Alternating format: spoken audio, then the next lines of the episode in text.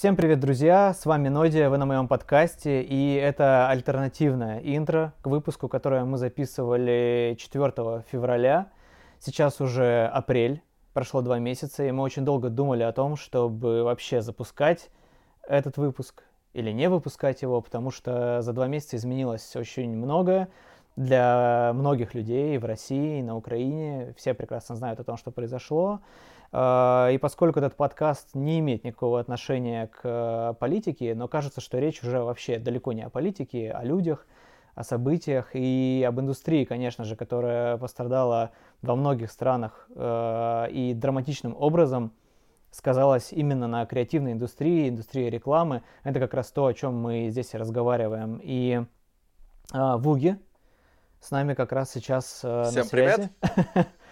Привет, бро. А, мы все-таки решили с тобой выпустить этот подкаст. Рад тебя снова на то, видеть. что он, да, он немножко другой. Я тоже очень тебя рад видеть. А, Я даже не знаю, честно говоря, насколько актуален сейчас а, вообще весь материал, который мы с тобой записали два месяца назад.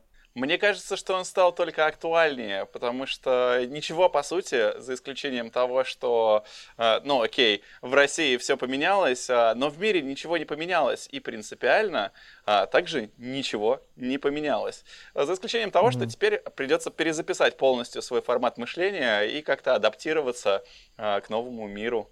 В принципе, то, о чем я говорил в подкасте два месяца назад, как всегда, вспоминаем Дарвина, выживает не самый сильный, а самый приспособленный. А, И это как раз то, чем мы сейчас занимаемся. Давай я сейчас поясню нашим замечательным зрителям просто, что происходит. А, Я нахожусь на данный момент на Бали. Мы вместе с Люхой были долгое время а, в Стамбуле. Он продолжает там находиться прямо сейчас. а я двинулся дальше исследовать мир. Вот. А, Оба мы, а, как и многие другие ребята из креативной индустрии, а, телепортировались в другие места, так сказать, модное словечко нынче, релацировались, для того, чтобы продолжать Специальное свою творческую да. деятельность. А, Да, специальное особенное путешествие. И я, знаешь, можно я задам тебе вопросы, потому что я большую часть Давай. времени э, болтал э, в прошлый раз. В этот раз э, есть вопросы, которые меня интересуют, возможно, зрителей интересуют. Давай Что попробуем. у тебя, дружище, что дальше? Ты э, то- еще недавно рассказывал, как ты развиваешь команду, как ты находишься в Москве, как вы там э, придумываете какие-то невероятные вещи э, у себя в студии, и теперь ты вместе с семьей, с ребенком оказался в Стамбуле, мы вместе искали разные квартиры, адаптировались, выживали, пытались менять деньги, искать карты, и вот ты сейчас находишься в какой точке, и что ты планируешь делать, как творец, творец с хорошим портфолио, который может себе вообще позволить переехать. А, Слушай, чувак, вопрос, э, которым мы все мучаемся, мне кажется, последние месяцы. А, Я на самом деле не планировал никуда, блядь, переезжать. Я вообще ничего не хотел делать с тем, что э, и так неплохо устаканивалось. У меня действительно есть отличная команда графики в Москве, классные ребята, куча охеренных проектов, все было круто. И вообще, мне кажется, что и у тебя схожая ситуация. Мы хотели заниматься классными крупными проектами на международном уровне, да, выходить и делать что-то прям, ну, такое очень крутое. И сейчас мне кажется, что для людей из России с русским паспортом, которые вообще сидят э, внутри страны, да, это очень сложно сделать, потому что уходят крупные игроки, уходит крупный бизнес, непонятно, когда он вернется. И, в принципе, то, что в нашей индустрии является, как, ну, на мой взгляд, очень-очень важным, это репутация. Даже у русских художников она немножко сейчас подорвана. В принципе, как бы, да, вся история русскости, грубо говоря, сейчас под большим сомнением, потому что э, человек, который представляет нас на мировой арене, решил, что он, э, не знаю, ну, короче, может делать все, что угодно. Теперь мы все в жопе. Ой, не, не можешь не подбирать слова. Он, он, он решил, что он решил. а, Вот. а Главное, что вроде как, вроде как, мы существовали в такой парадигме, что а, политика не должна касаться искусства. а, вроде как э, это все понимают, э, все это манифестируют, но на самом деле это так не работает. Невозможно находиться полностью вне политики, особенно когда происходят подобные события. И э, я все еще э, пытаюсь лично для себя да, как-то дистанцироваться от этого. И если в первые э, дни паранойи и вот всего ужаса происходящего, а, я бесконечно скроллил ленту и пытался как-то найти, а, найти хоть какое-то успокоение, хоть какую-нибудь одну хорошую новость, а, и при этом транслировал большое количество негатива также вовне, просто это невозможно не пропускать через себя. Это правда, да. То, то сейчас я а, уже, так сказать, убежав на другой конец мира, а, немножечко подуспокоился и, выдохнув, начал думать более осознанно. Конечно, безумно страшно все, что происходит. А, я высказал во всех возможных социальных сетях свои отношения к этому. И, не знаю, не хочется об этом слишком много говорить. Давай лучше поговорим вот о будущем и о том, что нас ждет художников, а, как мне кажется, сильно как-то а, это не заденет, потому что, а, окей, невозможно будет работать с брендами через Россию. К сожалению, бренды ушли из России, а наши деньги превратились в фантики. Но, тем не менее, тем людям, которым хочется развиваться, у них ничего такого фатального для них не произошло, потому что все еще можно развиваться в России, а, все еще можно развиваться в мире. Как это бы странно, может быть, не звучало, но я убежден, что это именно так, потому что там, где а, возможности для кого-то закрываются, там, где происходит пиздец, извините за мой русский, а, там же одновременно появляются новые перспективы и возможные точки роста, которые отсутствовали. Вот. Очевидно, что, конечно, нашим друзьям, семьям и так далее из Украины сейчас приходится в разы тяжелее, чем нам. О, да, да, а, я вот об этом в первую очередь не, не говорю и думаю, да. Вот, поэтому все эти ограничения это просто это курам на смех с точки зрения того, что переживают люди, находясь а, Абсолютно, в подвалах. У меня просто есть большое количество друзей с Украины, более того, моя мама наполовину украинка, ну come on. Типа, я, получается, на четверть украинец. Ну, то есть, типа, у нас у всех есть э, какие-то точки, да, которые там существуют. Да-да, именно и, так. Э, самое ужасное, э, это как раз-таки у людей, которые занимаются творчеством, а, и которые оказались а, так или иначе мобилизированы и находятся сейчас в зоне боевых действий. Потому что если у нас с тобой и многих других творцов а, из России была возможность релацироваться, эв, ака, э, эвакуироваться куда-либо, пока еще эта возможность существует, и железный занавес приподнялся, но не, точнее, приопустился, но не опустился, то вот а, у меня есть просто несколько друзей, которые буквально сидят каждый день в подвалах, и им совершенно не до этого. То же самое, чувак, то же самое. Вот эта вот история про подвалы и опасность для жизни. Блин, я почему, да, почему э, мне сейчас немножко сложновато думать о творчестве, типа в ну вот, типа, полноценно, да, от начала до конца, потому что как раз есть очень много друзей, которые, с которыми ты переписываешься каждый день, и ты понимаешь, что да, у тебя, типа, есть возможность там полететь, еще что-то, поснимать, там, найти какие-то проекты в Стамбуле, в Европе, в США и так далее. Есть ребята, у которых возможности такой нет, и вот это в большей степени оказывает сейчас такое психологическое влияние, но да, что можно с этим сделать? Просто продолжать быть на связи и выражать свое мнение относительно сложившейся ситуации, каким-то образом помогать. Вот, э, поэтому вот это вот единственная вещь, которая сейчас очень сильно, да, отнимает э, много эмоций, вот, и да, я согласен, что мы об этом уже много говорим, но не, не обозначить это Но мы пытаемся отстраниться от этой темы, но не получается до конца, это невозможно. Да, это правда. А, давай вот опять же сместим наш давай. Вектор общения в будущее. Куда ты двигаешься теперь? Да, я подумал вот о чем. А, у меня, э, я, я просто сел, когда мы уже приехали в Стамбул, да, со всеми там повстречались, нашли место, где можно там сесть спокойно с ноутбуком, связаться нормально с командой, поговорить с коллегами, кого-то пригласить там попить чай и поговорить о будущем. Э, я задал себе очень простой вопрос, что я хочу?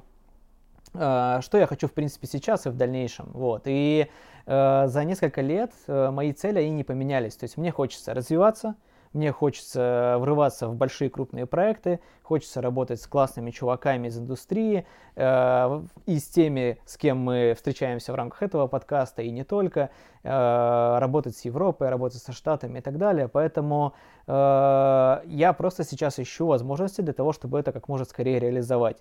До этого я жил э, около года, и в принципе вообще практически два года в сумме я провел в Лос-Анджелесе. Для меня это сейчас самый актуальный э, вариант для продолжения своей деятельности. Поэтому я сейчас занимаюсь э, восстановлением, не восстановлением, а получением повторной визы э, O1, творческая виза, для того, чтобы вернуться туда и уже в нормальном режиме продолжать работать. Э, оттуда э, продолжать взаимодействие с, со своей командой и cg которые, скорее всего, тоже сейчас релацируются, и мы ищем варианты. А, а пока происходит процесс э, вот этой работы над документами, все-таки это не очень быстро. А, у меня есть работа в Европе, и вот буквально через несколько дней э, я полечу туда снимать что-то делать и ждать, пока вообще вся эта история подтвердится. Если она вдруг не подтвердится по каким-то причинам, потому что все может быть по-разному, э, я буду опять дальше смотреть, действовать по обстоятельствам. А, самый неблагоприятный вариант для меня это да не знаю, честно говоря, таких вариантов особо нет. Если я буду понимать, что ничего, вообще никак, ничего не складывается, то я либо выберу какую-то страну, в которой можно безопасно посидеть и удаленно поработать, да, не очень дорого какое-то время, либо вернусь в Москву и буду дальше пробовать там качать э, все свои скиллы, насколько это будет возможно. То есть как бы варианты есть, э, мы можем еще куда-то перемещаться, можем общаться и так далее, поэтому в целом, в целом, с точки зрения работы, с точки зрения творчества особо сейчас ничего не изменилось. А, опыт весь остался, портфолио осталось, руки целые, все на месте, поэтому, в принципе, можно, можно продолжать э, творить и развиваться. Самое главное, не забывать о тех э, идеалах, да, и наших творческих целях, о которых мы думали все эти годы, и вообще, почему мы здесь, да, и продолжаем учиться и работать. А лично мне после четырех месяцев жизни в Лос-Анджелесе а, пришло осознание того, что я не уверен, а, подходит ли конкретно этот город для меня. Потому что я такой человек, который очень сильно любит ходить пешком, а там этого делать почти нельзя. Вот. И а, я, ну, это, конечно же, шутки, но по факту просто совершенно не мой ритм. Мне больше подходит Европа, Азия и а, не знаю, мне очень нравится история с единением с природой. А, самая лучшая часть моей жизни была прожита вообще на острове Пангане, и э, я до сих пор с теплотой вспоминаю это время. И, соответственно, сейчас, оказавшись в некой точке, в неком хабе, а Бали это все-таки удивительное место, где сосредоточено большое количество художников, а, разных предпринимателей а, в сферах, а, связанных с метавселенными, AR, VR и всяческими другими IT-стартапами. В общем, здесь консолидировалось большое количество таких интересных людей. И я почему-то почувствовал, что мне надо двигаться сюда, так как я а, как я тебе рассказывал, да, мне интересно а, работать дальше с игровыми движками и VR, и э, получается, что а, мне это комфортно будет делать ну, где угодно, а здесь особенно, потому что здесь большое количество команд, которые именно этим и занимаются. И, мой личный план — это перевести дух здесь еще ближайший месяц, потом вернуться в Стамбул, у меня там есть проект, который мы будем снимать с Региной, а после, возможно, я приеду на месяц-другой в Дубайск, а, так как а, сейчас там есть некоторое количество друзей, а, которые релацировались туда, и там очень быстро растущий рынок, который как раз-таки завязан на том, чем мы с тобой занимаемся. То есть да, в Дубае очень много сейчас контента, фото, видео, дизайна и различного CG. Там огромный запрос на это, и очень-очень-очень отличаются ставки относительно стандартных российских. А, соответственно, имеет смысл какое-то время провести там просто для того, чтобы улучшить нетворкинг и, вероятно, открыть там компанию, так как, э, блин, я, конечно, офигел. Вот сейчас расскажу историю, ребят, но это же подкаст, да он должен быть полезный. Вот вам история. У нас сейчас есть большой а, проект с брендом из Европы, а, который предлагает нам привести деньги из Сингапура, и, разумеется, я с Сингапуром работать через российское ООО или ИП не могу. Извините, свифты, до свидания, Альфа-банк, спасибо вам, я ваш клиент с 2013 года, но работать я теперь не могу с вами, ребята.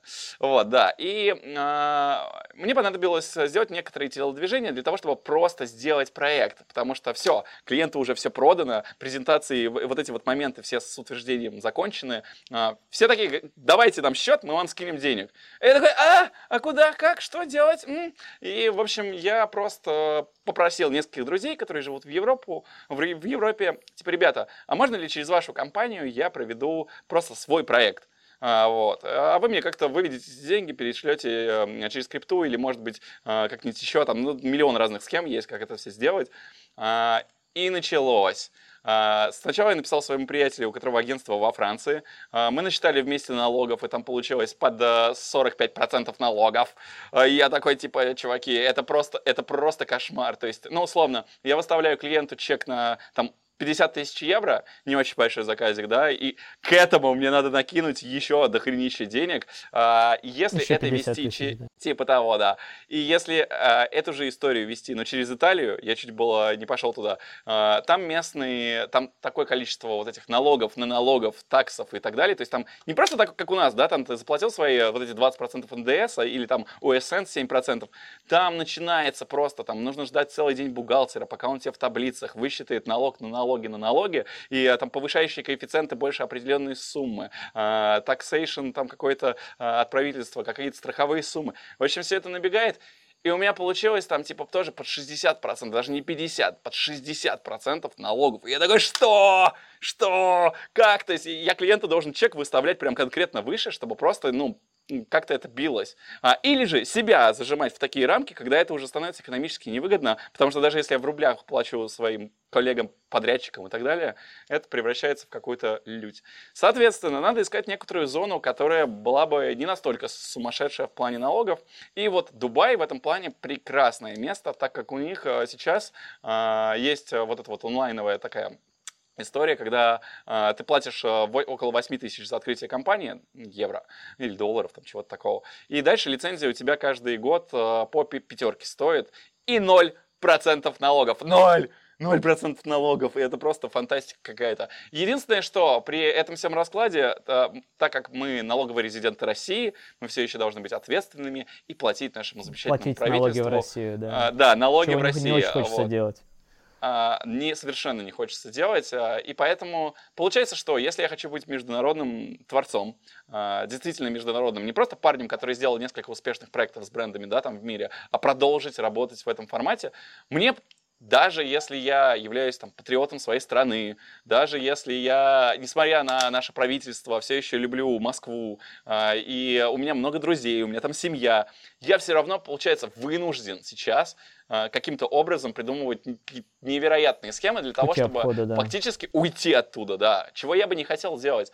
И меня вот во всей этой истории, а, я боюсь даже не столько за себя, я боюсь, знаешь, за общество в целом российское, так как тот вред, который мы сами себе нанесли, а, он будет исчисляться десятилетиями. И а, однажды в каком-то интервью, по-моему, Дудю, Собчак – а, сказала интересную историю, мысль такую, что а, мы те люди, которые сами себя вырождают.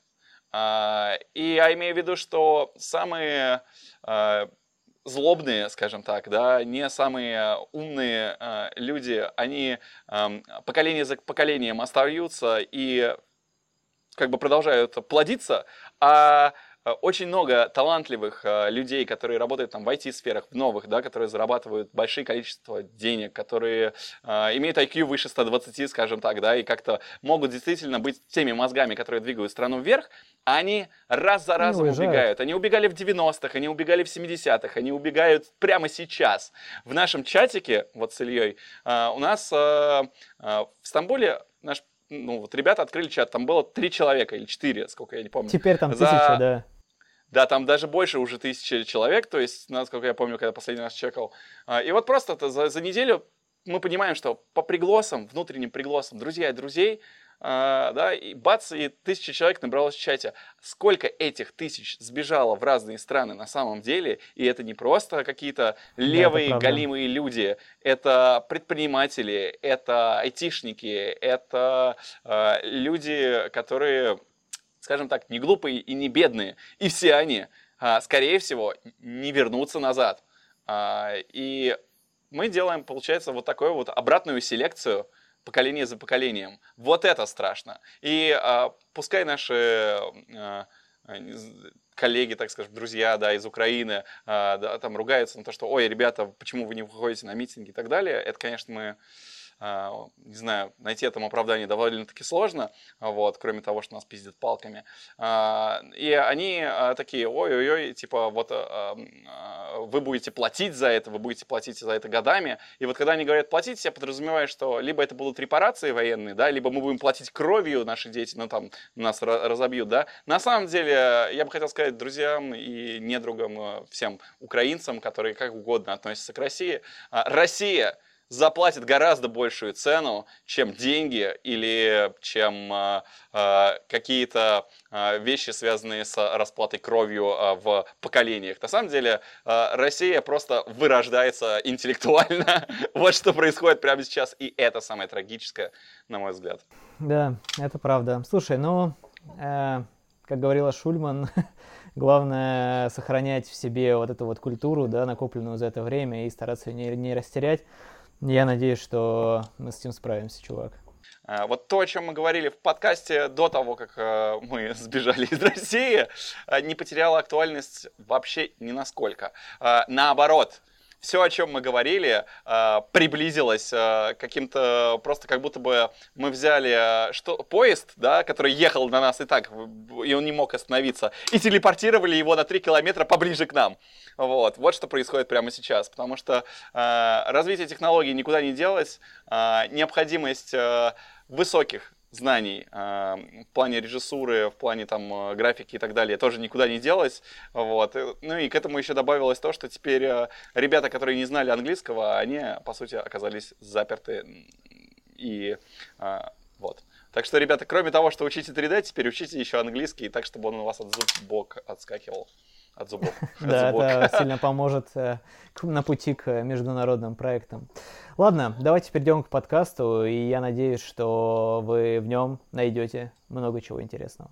Всем привет, друзья! С вами Нодия, вы на моем подкасте. Мы, как всегда, в уютной студии моих друзей GetLens, а в гостях у меня сегодня Сергей Валяев или Вуги. Вуги. Просто Привет, это Вуги. Здорово, девочка. Uh, Вуги, я, слушай, я вот сколько людей сейчас приходило ко мне, каждый раз одна и та же история. Ты такой, так, э, ты э, видео нет, э, мульт нет, что так много названий сейчас у нас у всех. Ты креативный продюсер, 100%. ты и мультимедиа-артист, ты бывший атлет, ты занимался экстремальными съемками фото, видео, ты занимаешься графикой, снимаешь рекламу, клипы. Чё вообще? Получаю удовольствие от жизни. На да. самом деле, просто современные творцы сейчас, мы наблюдаем с тобой офигенную тенденцию, я считаю, что она прям очень крутая.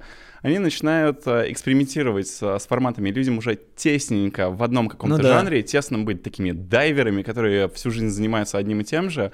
И учитывая развитие технологий, учитывая доступность обучения, совершенно ну, не всегда правильным, на мой взгляд, э, заниматься исключительно одной какой-то вещью. Мне, по крайней мере, просто скучно. Ну да. И поэтому, ну, когда тебе там, окей, 18 лет, ты говоришь, что я и фотограф, и дизайнер, и так далее, это, скорее всего, ну, странно. Извините, извините, дорогие мои зрители, за мой русский. Вот, но все-таки, когда ты уже дядечка 33 лет, вроде меня, да, то ты понимаешь, что с 15 лет ты занимаешься разными визуальными искусствами, ну, да. и путешествуя вот по пути там вот на большой дистанции лет, ты со временем а, обретаешь все новые новые навыки, которые как в копилочку добавляются, и потом тебя уже сложно себя идентифицировать. Но да. если говорить о моей профессии, то в первую очередь я творческий продюсер, то есть продюсер, который а, придумывает и продюсирует проекты в творческой среде. А, это основной мой источник дохода, мой хлеб mm. и то, чем я зарабатываю, так сказать, на развитие себя. Но в то же время я работаю как режиссер, и э, в данный момент в основном фокусируюсь на рекламе. Uh-huh. Вот, делаю это в тандеме со своей женой. Мы с некоторых пор уже целый год, наверное, даже полтора работаем вместе, только вместе. А, и также, также я очень глубоко закапываюсь в компьютерную графику. То есть мне прям очень это нравится, мне кажется, это перспективное самое направление. Поэтому глупо сейчас не изучать компьютерную графику просто. Это Я правда. убежден в этом. Точно, мы с тобой точно об этом еще поговорим. Но вообще, в принципе, честно, хотелось бы поговорить про много разных вещей, потому что ты в себе многое объединяешь. Немножечко коснуться того вообще, как ты переходил из одной стези направления в другое, как одно другое дополняло, Мгм. как э, ты смог организовать свою собственную команду, чем ты сейчас занимаешься, куда в графике идти. Короче, креативное продюсирование, режиссура, реклама, прррр. как это сделано.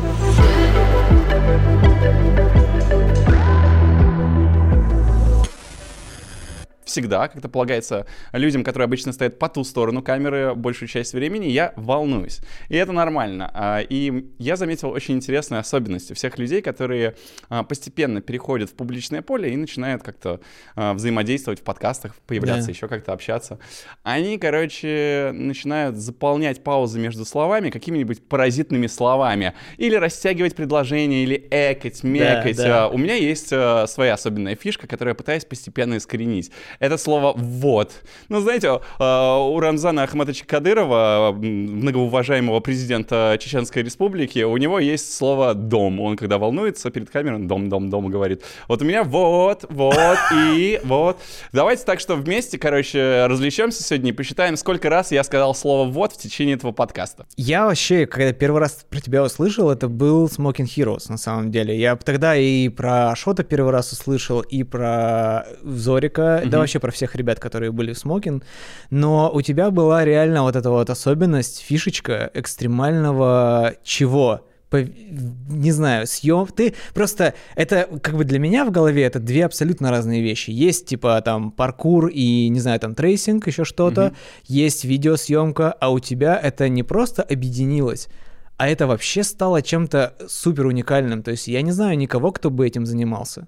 Это, Кто что, прыгал с камерами? ну типа, ну в смысле, как бы только прыгал только с камерами, как будто бы. Вот я так тебя помню с тех пор. Ой, как мило. На самом деле я всегда занимался большим количеством вещей, в том числе в смокинге. Я также выступал продюсером большого количества разных проектов. Но да, с- меня просто всегда занимала съемка, и к творчеству я пришел через, как ни странно, спорт. А, То есть получилось так, что я занимался паркуром, потом стал фотографировать все это дело, из Да. фотографии пришел в дизайн, из дизайна пришел в видео, и все это вот так вот на дистанции как-то растянулось.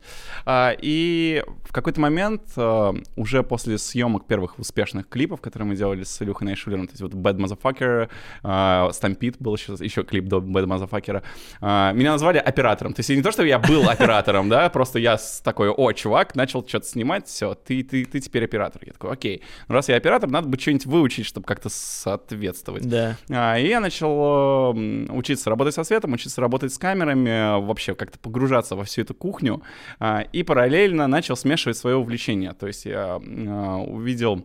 Мне было интересно снимать паркур, вот прям конкретно снимать паркур. Я занимаюсь паркуром, мне было интересно поснимать моих друзей-трейсеров. А, а они быстро бегают и классно прыгают. И да. а, так как все-таки профессиональное оборудование вроде кранов и прочей фигни, оно как бы не дешево стоит, а, Да. то можно было использовать что? Себя. Собственно, я использовал себя как тележку для камеры а, и начал экспериментировать а, на тот момент с а, еще ранними трехосевыми стабилизаторами. Помнишь те самые моменты, Да. когда еще не было диджая? Вообще ничего А не вот, было. вообще Просто ничего не было. настроил веса, еле А. как. Да, да, даже не так. а Я собирал сам себе стабилизатор. То есть я сначала переделал GoPro-шный стабилизатор маленький под ручной режим, он был дроновский. А потом я заказал себе корявую рамку китайскую и ее доделал, то есть допечатал, дофрезеровал и собрал а, из моторов себе такой вот колхозный какой-то трехосевой стабилизатор, который просто отвратительно работал. Но реально. То есть, э, чтобы его настроить, э, тебе приходилось э, мучиться с платой контроллера. И вот Охереть. Плату контроллера ее создал, причем забавно, что ее создал российский чувак, продал ее китайцам, и китайцы все стали штамповать вот эти вот платы. Вот. И у нее было просто триллиард настроек. Вот. И вот, кстати, считаем. Э, И я стал экспериментировать с этими настройками для того, чтобы добиться какого-то эффекта, чтобы я мог вот прям бежать, прыгать, двигаться и снимать одновременно.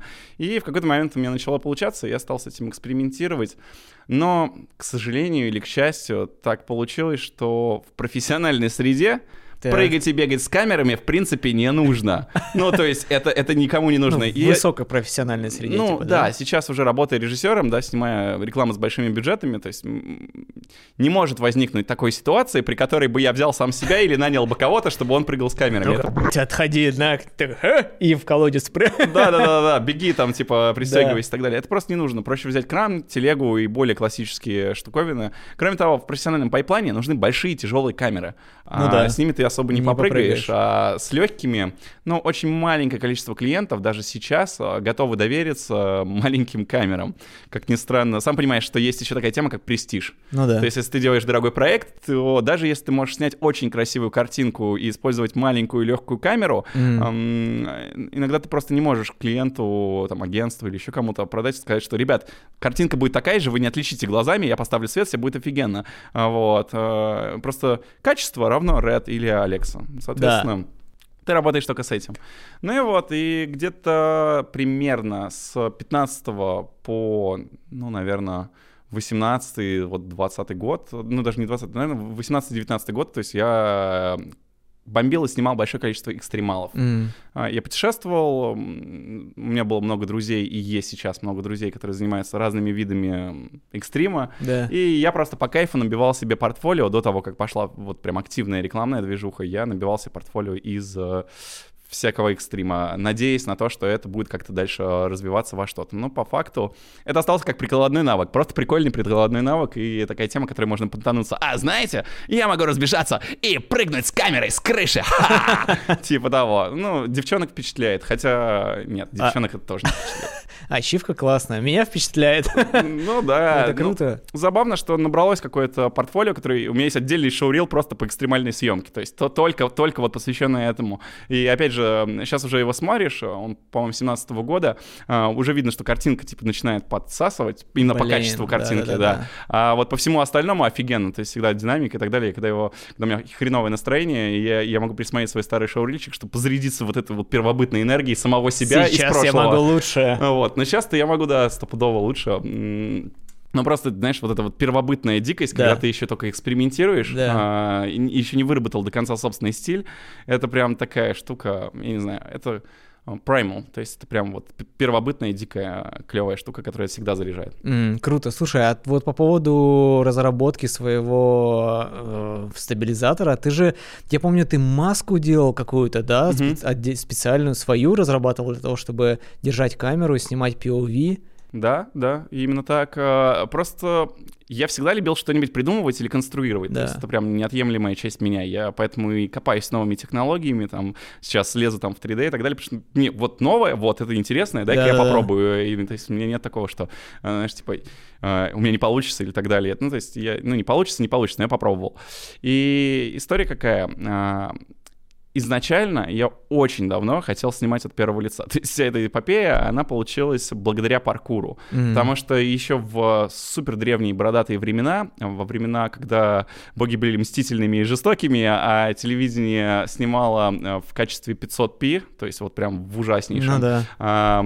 французские э, журналисты экспериментировали с подачей, и они решили поснимать паркур, от первого лица. И они сделали очень классную штуку. Они взяли портативную камеру слежения, а, то есть были большие, Блин, они взяли портативную. Прикольно. А, и они по проводу ее подключили к рекордеру, который э, цифровал изображение. Где-то там. О, да. И собрали это в виде кепки и рюкзака, надели на основателя паркура Давида Белля. Он побегал, попрыгал, и э, все это вышло на, кана- на телеканале TF1, по-моему, в 2000 году. То есть это прям хрен знает, когда Вообще. было. А, и я, будучи там чуваком в 2000 пятом или четвертом или шестом, я уже, ну, не вспомнишь, какой конкретно ну, год, неважно. Будучи начинающим фриранером, я просто такой, вау, ничего себе, можно снимать экшен от первого лица. И впервые я себе собрал точно такую же систему, то есть я прям ага. буквально деконструировал то, что сделали они, пошел, потратил свои деньги институтские и собрал себе такую же кепку, а, но только я пошел чуть дальше, потому что они использовали аналоговый сигнал, да. а я его сделал цифровым, Цифровым, потому что появились первые такие плееры,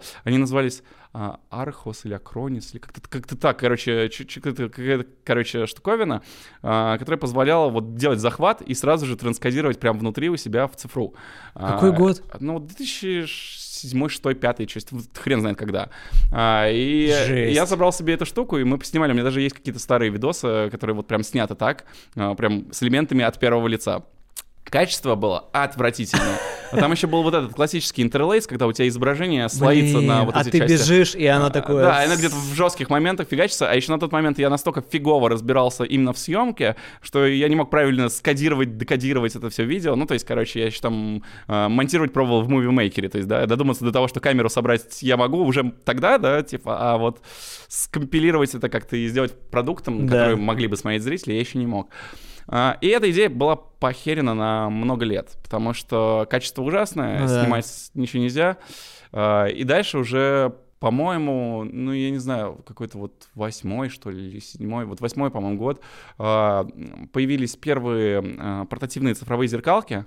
У них было просто колоссально низкое качество значения rolling shutter, то есть э, считывание изображения. Ну, грубо говоря, когда, для тех, кто не знает, что такое rolling shutter, если вы помахаете камерой туда-сюда, у нее скорость считывания построчная будет, э, ну, определенная. И э, у, у некоторых камер, у, у дешевых цифровых, у них начинается искажение изображения, да, оно наклоняется. Оно начинает наклоняться. То есть у тебя такая желе, которая движется туда-сюда.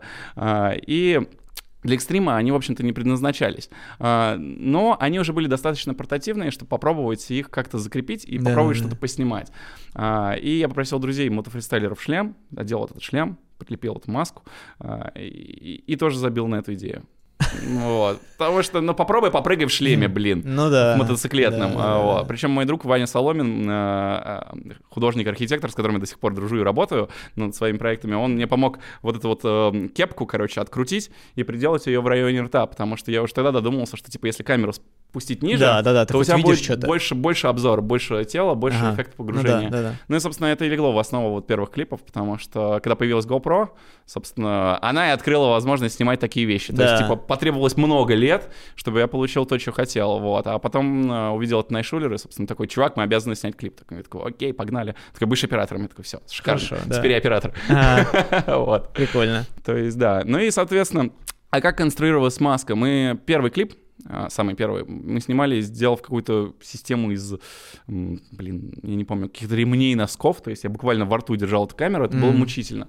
И мы поехали в магазин страйкбольного снаряжения и купили маску хищника, вот, то есть такой из фильма «Хищник», да. а только для страйкбола. Вырезали у нее всю переднюю часть, и у нее осталась вот идеально плоская такая штуковина, куда можно было прилепить, короче, камеру. У меня до сих пор эта маска висит дома.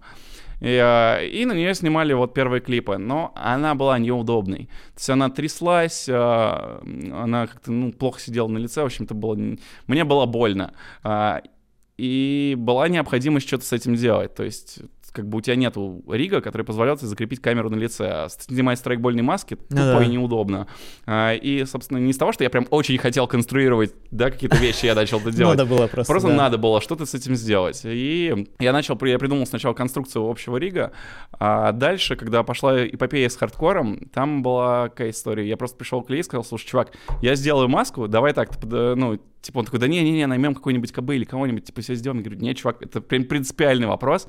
Короче, я сделаю. И он улетел в Лос-Анджелес на переговоры, и когда прилетел, я ему уже привез, короче, первый прототип. Готово. Вообще а, максимально. А, вот. Но это произвело на него впечатление, такой, ладно, чувак, ты справишься, давай, делай маску свою, сделай, замутим историю.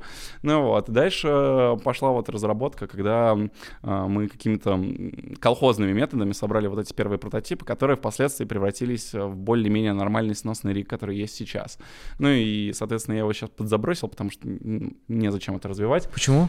А, ну, знаешь как, а, если брать а, вот саму идею конструкции Adventure Mask, это отличный инструмент, который позволяет удобно снимать от первого лица на легкие камеры на легкие камеры. Когда ты одеваешь тяжелые камеры, а, Легкая то... это вот до какой, до какой степени? Ну, не знаю, условно, сейчас в текущей конструкции я могу одевать там Sony Alpha совершенно спокойно, то есть с ним можно побегать, попрыгать. Нормально, а, Мы ее, вот это, кстати, испытали, на, недавно снимали русского ниндзю, да. рекламу. О, я хотел, а, хочу и, поговорить про него. И там мы одевали маску на Зелимхана, моего да. друга, а, и отличного фрираннера, который у нас там выступал в главной роли. Да. А, и, собственно, прошел такой стресс-тест, весь рик mm-hmm. выдержал, то есть чувак прыгал с полным обвесом.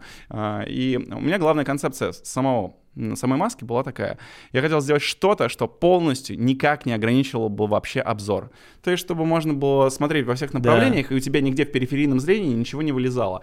Чтобы маска сама вообще ничего не весила. То есть, это было... Не чувствовал ее, да. Вообще. Ну, то есть, она, ты чувствовать по-любому будешь, когда у тебя ну, есть что-то на лице, ну, ты да. это чувствуешь. Но принципиально, чтобы вот у тебя периферийное зрение не было ограничено. А, потому что очень важно, я как трюкач это прям знаю, что если ты делаешь трюки, а, то допустим, ты смотришь вперед, да. но твой мозг обрабатывает всю информацию, которая Конечно. входит. То есть да. ты видишь на 180 да. градусов всегда, даже когда ты смотришь перед собой. Да, а у тебя и... здесь типа что-то торчит. А у тебя вот здесь что-нибудь торчит, то есть ты как где-то не видишь ноги, и ты спотыкаешься и ломаешь себе эти ноги. А, э, мало приятного. То есть... Ну, и... Да уж точно. Да. И поэтому, когда мы ее конструировали, соответственно, вообще вот всю, всю была э, ну, задача максимально сделать маленькую такую ненапряжную штучку. Да. И в итоге э, остановились э, мы на том, что методами экспериментов вместе уже с чуваками, то есть мы дорабатывали маску. То есть сначала я сделал, знаешь, такой первый прототип, а потом э, уже где-то э, в процессе уже после хардкора да. у меня была задача, короче, как-то развить эту историю и уже доделать хотя бы некоторые узлы э, до нормального состояния. Э, и э, я еще нанял чувачка-инженера очень бешеного да. из э, этого о, господи, как же город называется, из Ижевска, короче, вот, и э, там чуваки были бешеные, которые тоже делали риги, э, вот, и они помогли перепроектировать часть узлов челюсти, чтобы они не разваливались, потому что э, я, знаешь, как делал маску? Я вообще изначально первые чертежи делал в иллюстраторе, э, и мы сгибали пластик методом, э, ну, ты... Надлома или Не-не-не, ты просто берешь, э, делаешь форму, да. эту пресс-форму, такую импровизированную, вырезаешь кусочек из пластика вот нужную фигуру, кладешь в эту пресс-форму и вставляешь в печь, и в печи она такая и да, сгибается. Да, да, да, да. Почему я так это делал? А, потому что 3D-печатный пластик не выдерживает сильных ударных нагрузок, он просто разрушается. То есть мы перепробовали миллион разных ну, видов. Ну да, а, он же фрагментированный, чуть-чуть типа такой, того. типа как порошок. А, типа. Просто вид пластика. Просто очень а, важный вид пластика. И э, я перепробовал 150 разных этих видов пластика, все, которые ты можешь купить, я все попробовал, и они все разваливались. Э, ты либо вынужден был делать большую какую-то конструкцию, которая уже не выдерживала, либо ты должен был ее э, как-то усилить методом... Ну и, в общем, я подобрал пластик, но он только листовой был. И, соответственно, чтобы выкрутиться из этой ситуации, я всю эту конструкцию просто начертил тупо в люстре, да. вот, раскройкой, да. и ее потом сгибал и собирал.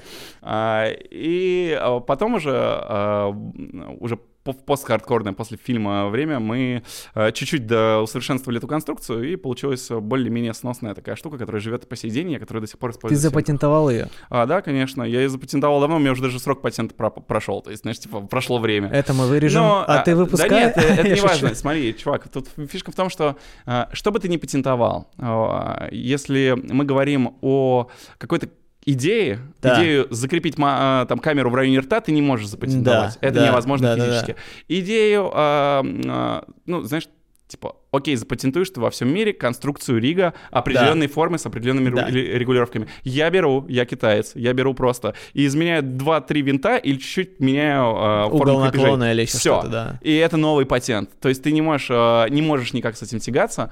И либо ты занимаешься тем, что превращаешься в продавца масок, ну, да. и занимаешься, связываешь с этим всю жизнь, да. основываешь да. компанию, которая да. занимается только продаванием масок, э, и как бы прям целенаправленно этим занимаешься. Но я не продавец масок, вот что выяснилось. То есть я э, просто экспериментатор-изобретатель в этом да. смысле. А, и я оператор, который создавал себе риги для того, чтобы решать конкретные задачи. Все. Прикольно. А, я понял тебя. И я попробовал, да, то есть я даже сделал, а, то есть мы сделали такой ограниченный тираж подарочных масок, которые мы подарили да. после хардкора разным блогерам, инфлюенсерам, как часть пром- промо-компании фильма. Да. Вот. После этого у нас были, у меня был целый ряд разных переговоров с разными инвесторами и так далее на эту тему. И что-то как-то я понял, что все это не туда идет не в том, Да. не в то русло, в котором бы мне хотелось на самом деле заниматься. Прикольно. А, и, короче, и если потом когда-нибудь это придет к тому, что я начну таки заниматься продажей масок, то, наверное, это будет не в той форме, и это будет уже другая маска. То есть это я уже вот с тех пор, как прошло вот это время, возьми ты сейчас ту конструкцию, что была придумана и сделана, Да. я придумал уже 150 разных улучшений, на, основываясь на практическом опыте. Скопируй Да. ты то, что я сделал тогда, это будет на три головы отставать, чем то, что я сделаю в следующий раз. Потому что, когда у тебя есть опыт на дистанции в 10 лет создания ригов для О, первого да. лица, у тебя совершенно другое. Ну, ты, ты находишься в опережении. И я наблюдал, например, сейчас. А, еще к вопросу, почему я, я не делаю маски и так Да. далее. Сегмент рынка. То есть, если ты хочешь э, заработать много денег, э, то у тебя есть два пути, по сути. Первый путь — это ориентироваться на профессиональный рынок, Мгм. а, продавать задорого тем, кто занимается съемкой. Ну да, да, да. А, Второй вариант — это продавать задешево и тем, кто занимается, ну, экстримом, консюмером, потребителем. Ну да, да, То да, есть да. тем, кто, Спортсменом. ну, кому-нибудь что-то Да. типа того. А, И тут возникает а, такая проблемка. То, что придумал я, находится где-то посередине. А, И с точки зрения маркетинга, я большую часть жизни занимаюсь ре- рекламой, маркетингом и так далее. Да, То есть да. это типа вот моя первая профессия, собственно, это ре- рекламист. Я прям понимаю, что вот эта аудитория, она где-то посередине. А, И нужно либо обучать и растить рынок, либо как бы смещать в одном из направлений Да. это устройство. А мне бы, если честно, этого не хотелось. То есть э, в потребительском рынке людям проще до сих пор купить капу и зажать GoPro зубами. На- это быстрее. На 30 секунд, да. Да, и она не занимает места. Это не гигантская какая-то маска, которую ты таскаешь с собой, то Да, есть даже да, если да, она да, сборная и да. легкая. А, а если ты профессионал, ты пойдешь в какой-нибудь Тильте и купишь ее вот эту вот здоровенную хренобору, которая ломает шею, которая О. рассчитана на тяжелые камеры вроде Red а. Да, да, А, да. Потому что на мою камеру, э, на, мою, на мой rig ты не поставишь Red. Ну, ты поставишь, но... Да а, ну, come on. пластик выдержит. Проблема будет в другом. А, распределение веса на этом риге и его жесткость э, просто выломает тебе пол, пол лица. И как бы, ну, зачем тебе это нужно? Короче. Да. А, И в этом смысле получается, что Adventure Mask как проект немножечко подзагнулся, и причина в этом как бы только я. То есть я Мгм. пока им не занимаюсь. Я бросил эту затею, а, понял, что, знаешь, типа, когда ты несколько лет думаешь, что сейчас, сейчас, сейчас, сейчас, сейчас я найду там инвестиции, сейчас я сделаю краудфандинг, сейчас я там то, все, пятое, десятое. И ты такой, фак, а ты же другими делами не занимаешься. Ну и да. я понял, что это не, не то, чем я хотел бы заниматься прям на длительной дистанции. Хорошо, что ты не стал продавцом масок. А, не, ну может быть, э, из меня был бы неплохой продавец масок. Не знаю, если бы я стал действительно этим заниматься. Так или иначе, это классный проект, и а, мне кажется, что а, вот в моем становлении, да, это прям важная и- Это, веха. да. И это важный эксперимент. И для себя я понял, что я еще придумал 10 разных устройств, в которых типа нету, но которые я бы, снимая свои проекты, попробовал бы построить, чтобы поэкспериментировать просто. Что это? А. Съемка от третьего лица, от Да, четвертого лица. Не буду раскрывать все карты. Ладно, есть я, я напридумывал много еще всякой хреноборы, а, и которые обязательно еще все вы увидите э, в следующих моих проектах. Блин, круто. Ну а хардкор это был, была финальная точка вот этой истории с масками. Ну, я имею в виду по грандиозности или что-то еще было. А, ты имеешь в виду в каком смысле? Типа... Ну, типа, просто типа кино, в Мгм. котором использовал... Вообще, блин, ты его снимал, ну, грубо говоря, в смысле, ты оператор, твои руки, твои ноги, твоя, твоя голова, которая чуть не, не выпала наполовину из-за каких-то адских трюков. И я к тому, что, типа, фильм, который так много где был, Мгм. ну, эпичная херня. Я знаю, что это обсасывалось уже миллион раз от хардкор чертов, но для меня это было событие, чувак. Я когда был в кино, я такой, вау, ну, мне было плохо, конечно, меня укачало, но это было круто. Мгм. Вот, и дальше что-то еще было, ну, типа, Ну, если говорить про фильмы, про POV случае- вообще, в принципе. А, про POV? Да. А, нет, э, знаешь, я как будто бы потерял интерес, что ли. То есть, э, когда ты три года занимаешься съемкой POV, до этого снимал еще несколько лет эту хрень, Да. ты уже такой, все, окей, я выжил. То есть у меня единственная ачивка была это какая-то, доделать маску до состояния, чтобы одевать эм, хотя бы портативные, но нормальные камеры, которые снимают Да. в нормальном качестве. Я доделал маску до такого состояния, и теперь у меня есть инструмент, который позволяет мне, в случае, если я снимаю что-то, Да. и хочу использовать элементы POV, надеть уже нормальную камеру, которая дает приличную Да. картинку, и Да. что-то это сделать. Вот, на этом у меня такая ачивка в- Да. получилась, и все. То есть я теперь, если где-то только мне нужно, использую это как э, художественный изобразительный инструмент, уже будучи работая режиссером. Мгм. Потому что все-таки, если брать такие вещи, как хардкор, это стопроцентный эксперимент Да, от и до. да, То есть это 100%. экспериментальное кино, Всего вообще. которое каким-то образом стало вот массовым. То есть Да. это прям нам повезло э, Да. несказанно с этим. Просто попали в нерв и вовремя. А, ну, Да. просто вовремя это Да. было. Было бы это сейчас, уже не было бы вовремя. Было бы это еще раньше, не были бы готовы люди совсем. Да, То может есть это- быть. это просто в свое время попали вот в нужную струю. Круто. И а, когда ты, вот возвращаясь к теме вопроса, да, для меня вот исчерпалась вся эта история с первым лица, потому что я для себя все вычленил, что только можно. То есть я понял, Да. как, как делать это хорошо. Если, бы, знаешь, там поискать специалистов по съемке от первого лица, да, вот таких узкоспециализированных, то их по пальцам Ну пересчитать, да, и да, один да. из них стопудово Да. я. Один из пальцев вот этих. Да, Да-да-да. Ну вот, а так, э, снимать что-то целиком от первого лица, я не вижу в этом никакого смысла. С точки зрения уже, когда я стал режиссером и Да, стал работать да, много да, в этом, я да. понял, что это просто а, изобразительный, художественный инструмент Да. для раскрытия истории. Мгм. И а, по сути, если ты используешь только съемку от первого лица, то ты загоняешь себя в нереальные рамки, потому что ты убираешь э, себе целый пласт возможных каких-то художественных Показать штук. какие-то идеи, да. Да, да, да, ты не да. можешь, э, ты просто, как будто бы ты вот связан по рукам и ногам, Да-да. вот, ты как будто стреляешь сам себе в ногу, реально. И э, очень хорошо использовать элементы съемки от первого лица в тех местах, где это уместно. Да, да, да, да. Прикольно. Слушай, а вот, эм, вот эта история, когда ты от спортсмена дошел до съемки видео, звучит, ну, как бы, когда ты ставишь эти две вещи рядом, типа спорт и съемки, ты такой, как, типа, блин, а у тебя это, ну, типа, прям таким градиентом прошло, очень естественно.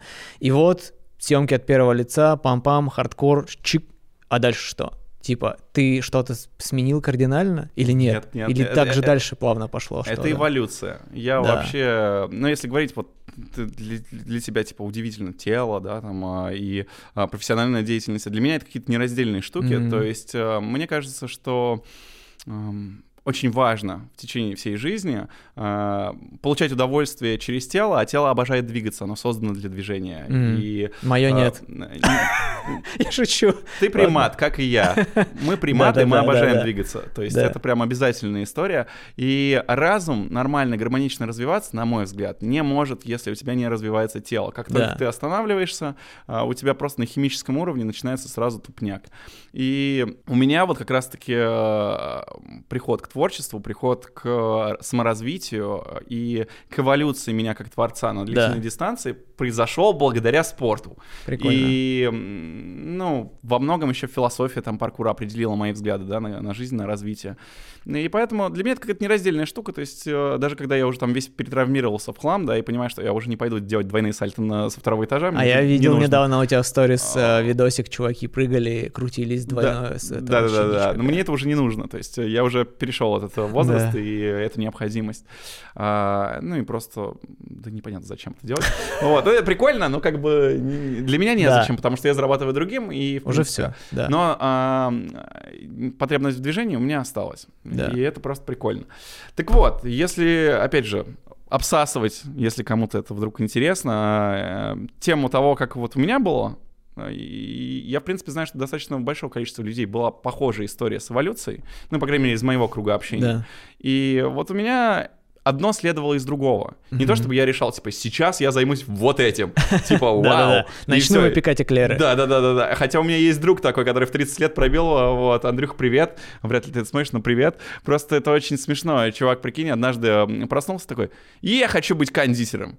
И начал печь торты, и сейчас он развлекает всю нашу тусу какими-то невероятными вкусными тортами. Мы ему на день рождения дарили, короче, скинулись, купили какие-то курсы кондитеров, которые он прошел, и после этого он делает какие-то многослойные невероятные торты. Чуваку 30 лет, работал вообще менеджером, там что-то продавал на, каких-то тендерах какие-то штуки.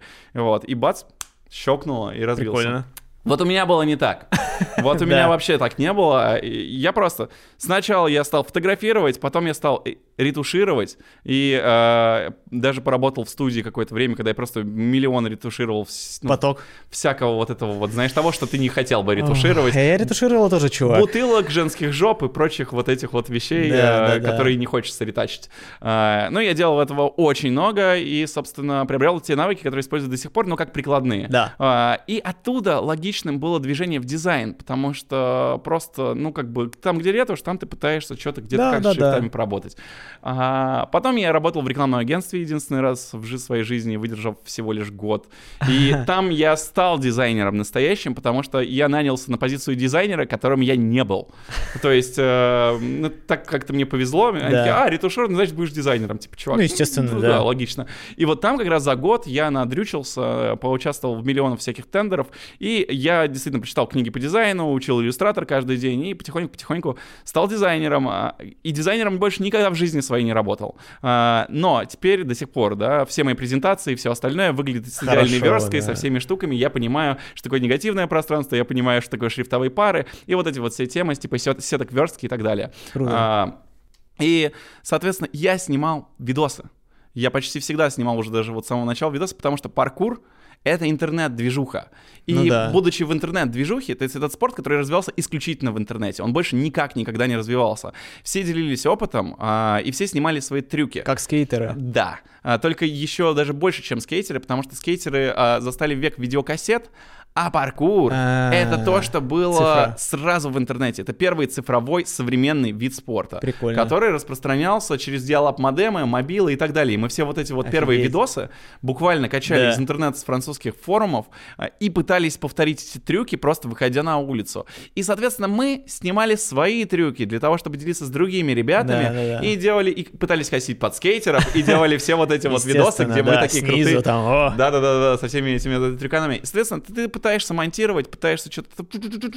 И эм, когда ты уже распробовал, ты такой, ого, все интересно, буду дальше что-то делать. Видео. Ну вот, но а, дальше вот это все начало как-то суммироваться. Вот. И получилось то, что вот я с- почти случайно был втянут в авантюру со съемками клипа первого, да, Ильи Найшулера, стал оператором и назвался, да, и полезай, короче, учись Да, вперед, да, чувак. да. Это был какой, одиннадцатый год. Ну и вот, считай, дальше я стал уже целенаправленно учиться, потому что меня это захватило. А там, где съемка, там такой, о, может, я After Effects открою, М, прикольно, а может, я попробую цветокорректировать, а может быть, о, 3D-шечка, и ты начинаешь, начинаешь, начинаешь все поглощать, каждые три года куда-то, ну, чувствуешь себя тесными Да, в рамках. да, да. Вот. Ну и, соответственно, а на фильме я уже был э, с важной должностью сопродюсера, то есть, знаешь, и работая с ребятами, опять же, в Smoking Heroes, вот со всей этой движухой, я периодически организовал какие-то штуки, э, делал какие-то коммерческие, ну, темы, и начал работать с контрактами, с переговорами, с презентациями, и тут все начало такое пу-пу-пу, и бац, я уже вроде как стал организатором чего-то. Мгм. А, и получилось, что вот оно, ну, как знаешь, как э, Да-да-да. вертел на сахарную вату, Да, да, да, накидывается, да, но да. я ничего не делал специально. То есть я, это не какой-то осознанный путь, это наоборот, знаешь, такое... Приключения. Это просто удовольствие от жизни, и у меня, вот я не знаю, как у тебя, но у меня максимально гедонистическое отношение к жизни. Есть я ненавижу делать то, что мне не нравится. Да. И я принципиально стараюсь избежать а, страданий, э, всеми возможными доступными мне способами. Э, То есть, э, если там по юности лет я еще мог ввязываться в какие-то там конфликты, контры с кем-то, мог что-то где-то вякнуть и так далее, а, то уже со временем я понял, что мне вообще ничего из этого не хочется, мне хочется вот прям максимально наслаждаться всем, чем я Да, занимаюсь. да, да. И, м, а, ну вот, вот, вот теперь я здесь, где я сейчас. И если пытаться определить, типа, чем же я сейчас занимаюсь, да, то, наверное, самое простое, когда меня просят, а, скажи вот что-то одно, да, я говорю, ну, окей, я креативный продюсер, пускай, Да. пускай это будет так, если это большая часть моего дохода, пускай это так. Но по факту вторая большая часть моего дохода — это режиссура. Мгм. Вот, то есть я снимаю много реклам, и эм, поскольку сейчас э, режиссура еще сопряжена с тем, что приходится работать с графикой, Да. э, то вот я последние два года каждый день э, в среднем от часа, м, заканчивая 12, 13 или 20 часами, так или иначе учусь компьютерной графике. Вот. И ну, это тоже довольно любопытная история. То есть не то, чтобы я специально стал заниматься 3D. Прикинь, вот Мгм. как у меня это было. Мы делали клип а, для моей жены, ну, вместе с моей женой, которая Да. с Региной, а, которую до сих пор не выпустили. Ну, собственно, по понятным причинам, сейчас расскажу, каким.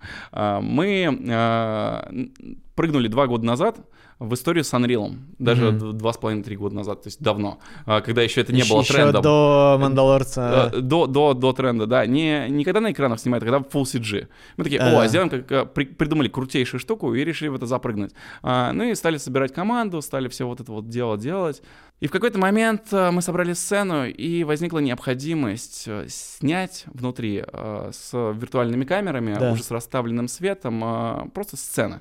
Прям Да. вот снять. Да. А, И все, что мы получали от э, человека, который собирал сцену, это было прям вот непригодным по качеству, вот прям не классным. Ка- Чего? Ну, а, а, знаешь, когда э, ты большую часть уже жизни профессионально занимаешься съемкой Да. и светом, Да. то разница, вот ты уже работаешь в 3D, ты понимаешь, Ну да. что разницы между реальностью и э, в 3D нет никакой. А человек, который, может быть, там что-то скульптил, разобрался в технических аспектах, но он не занимался там, типа, предыдущие да, несколько лет да, э, светом, светом. и всем остальным, он делает не так, как бы ты хотел. Особенно, если ты э, э, эту тему режиссируешь или продюсируешь, да, как в да. данном случае я. Вот, режиссирует, э, режиссировала ее Регина.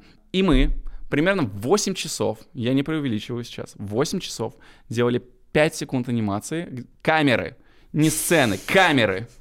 Вот, э, просто по Дискорду. То есть я сидел с человеком, О. говорил, 15 градусов левее, чуть пойми, поставь Да-да-да-да-да. следующий кейфрейм. Ключ, А, да. И я просто...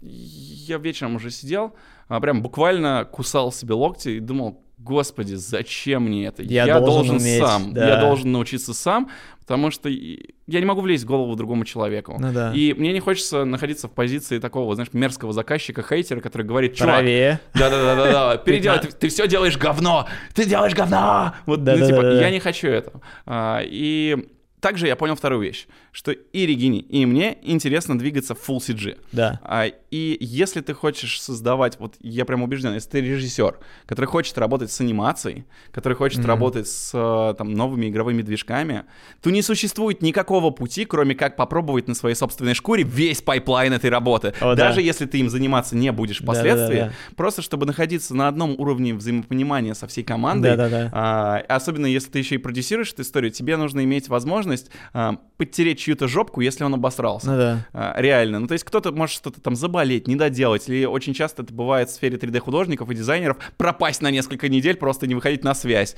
То есть это прям классическая история, и ам, в эти ситуации ты должен иметь возможность решить. И если говорить о каких-то какой-то художественной подаче, то стопудово э, я ни- никому не доверю работу с камерами и светом в своих собственных проектах теперь. Это вот. да. И когда я начал изучать 3D, я попал в лютую, вот, вот в это, знаешь, осознание. Осознание того, что это бездонная нахрен бочка. Просто Да. она не заканчивается. Да. Ты только-только вроде освоил, там попробовал какие-то риги делать, да, освоил ригинг, понял, что такое инверсная кинематика, да, и наконец сделал своего человечка, ретаргетил там какую-нибудь анимацию с Да. миксама, и у тебя человечек начал двигаться, такой, вау, я смог на свою модель. «А, а еще мне нужно сделать текстуры, сгенерировать своего персонажа, сделать все окружение, а, и для каждого из этих, каждой из этих целей у тебя своя программа. Ты еще про одежду еще не сказал. Да, да, одежда, да просто вот миллион программ. А еще у Да. тебя есть симуляция, имбергены и все вот это вот в топку просто. И ты, чем больше ты учишься в 3D, тем больше ты понимаешь, что ты не знаешь ничего. И мне это прям очень нравится. То Да, есть это вот круто. я прям чувствую, знаешь, как будто бы открылось второе дыхание. То есть вот ты идешь до какого-то момента, становишься профессионалом, такой, окей, я уже приезжаю на съемочную площадку, я могу поработать с оператором, я могу сказать гаферу, вот цвет отсюда, отсюда, отсюда, вот, я могу поработать режиссером, я уже сделал 300-500 разных тритментов, вот, но я могу договариваться с клиентами, а, обаять их, так сказать, убедить их в какой-то Да, своей идее, да. А, это я могу. А вот есть еще новая сфера, в которой ты еще как щеночек тыкаешься во все стеночки такой, типа, и это кайф, это прям подстегивает заново развиваться. И а, моя мечта дальше развиваться как эм, именно вот творчески, да, как режиссер в сфере Full CG. То есть Да, мне да, прям да. больше всего интересно этого. А, Я даже сделал такой пост в Фейсбуке, типа, ребята, если вы будете нанимать меня как режиссера другие продакшены на Да. Full CG проекты, я готов сразу и минус там 20-25% от своего гонорара Да-да-да. сходу давать. Да. Вот, просто потому что мне интересно. И надеюсь, что в этом году больше закопаюсь в эту историю и буду Мгм. постепенно уходить из рекламной съемки вот в такую. Это очень круто. Вообще, в принципе, реально по- появилось направление именно с- Full CG режиссер. То есть как прям конкретное направление. Это очень круто. Она еще не появилась, она только-только начинает э, м, появляться. И знаешь, что я заметил? Очень интересная тема. Многие вот такие э, профессиональные ребята, которые даже работают с, там, с дорогой рекламой, или те, которые снимают кино, начинают соваться в историю с Full CG и немножко обсираются. А, Это прям частая история, когда получается не совсем то, что они там хотели, и Да, не так, да, как да. они хотели, и не того качества. Как мне кажется, именно потому, что они сами не, не понимают pipeline. Да. А, иногда говоришь с художниками, то есть я вот тоже был, э, смотрел, как работает виртуальный продакшн, и общался просто с ребятами, с технарями, и они просто бегают и держатся за голову, когда они делают большой проект, э, студийное кино за много миллионов, а просто режиссер э, приезжает на площадку и начинает все менять так, как он привык, как это делалось раньше. А это же так не работает, Ну, ты конечно, понимаешь, да. особенно когда у тебя, ну окей, ты там можешь скайбокс подвигать, но Да. Это не та история, когда ты можешь все переделать прямо на площадке. И вот ребята с этим сталкиваются. И есть еще другая сторона этой монеты, которую мы наблюдаем, например, э, в любви, смерти и роботах. А, Это ребята, которые занимались всю жизнь анимацией, вдруг внезапно начинают называться режиссерами, а, и при этом не имеют большого бэкграунда именно рассказываний увлекательных да, историй, да, да. написания сценариев. Или, например, они в силу своего возраста или еще каких-либо факторов а, не имеют нужного жизненного багажа, чтобы им было о чем рассказывать. Да. И мы наблюдаем, что может быть офигительная графика, офигительная подача, но никакой истории нету, это неинтересно смотреть. То есть ты такой, Мгм. вау. И вот есть две эти медали, и ты сейчас говоришь, да, что появляется, да, но- новое направление, там, Full Да. CG режиссер. По сути, оно еще не появилось, оно только-только начинает проклевываться, и вот на стыке вот этих двух э, абсолютно разных лагерей будет появляться третий Родится лагерь. что-то новое, да. Да, и мне кажется, что в ближайшие там пять лет мы стопудово будем наблюдать э, изменения рынка, потому что даже сейчас, э, вот мы снимали, ну, один из крайних проектов, э, где мы э, стилизовали э, под компьютерную игру, под Я вот съемку, да, с- для Мар- русского Marvel? ниндзя, нет, для русского ниндзя А. мы сним- э, снимали, Э, мы с Региной хотели сделать, ну, вообще максимально уйти от реализма, то есть нам Да. вообще было насрать на реализм, в принципе, мне нравится не реализм, мне не нравится реализм, реализм у меня и в жизни есть, зачем мне реализм Так, ага. еще. Вот. И э, мы все равно снимали. То есть мы вынуждены были снимать из-за сроков, а они просто Full CG делали. Да. И я понимаю, как некоторые вещи делаются сложно в реальном мире. Просто... Декорации вот эти огромные, да. Да, да. и, э, вообще- Ну, то, что, то, что у меня в Viewport выглядит как просто emission plane, Да, да, да, просто да. emission plane Просто я вот сделал, он светит, светится, все. И не нужно держ- закреплять не нужно, он просто висит. Да, да, он просто весь шикарненько просто. А потом я приезжаю на площадку и понимаю, что мой продюсер Алекс Листра, да, вместе с э, э, нашим линейным продюсером, там, Ваней, они просто не спали два дня, вместе с чуваками подгоняли всю строительную группу, они все это строили, вот. Чтобы Привезли, соответствовало... привезли просто света, там 50 скай-панелей, чтобы сделать мне эффект одной Mission Plane, которую я делаю в клик мышью. Да. И я такой, чуваки, что-то мы делаем не так. Надо бы как бы, вот некоторые вещи лучше делать вообще полностью в 3D. Ну да. А, ну, в нашем случае мы там не могли идти таким путем по силу разных причин.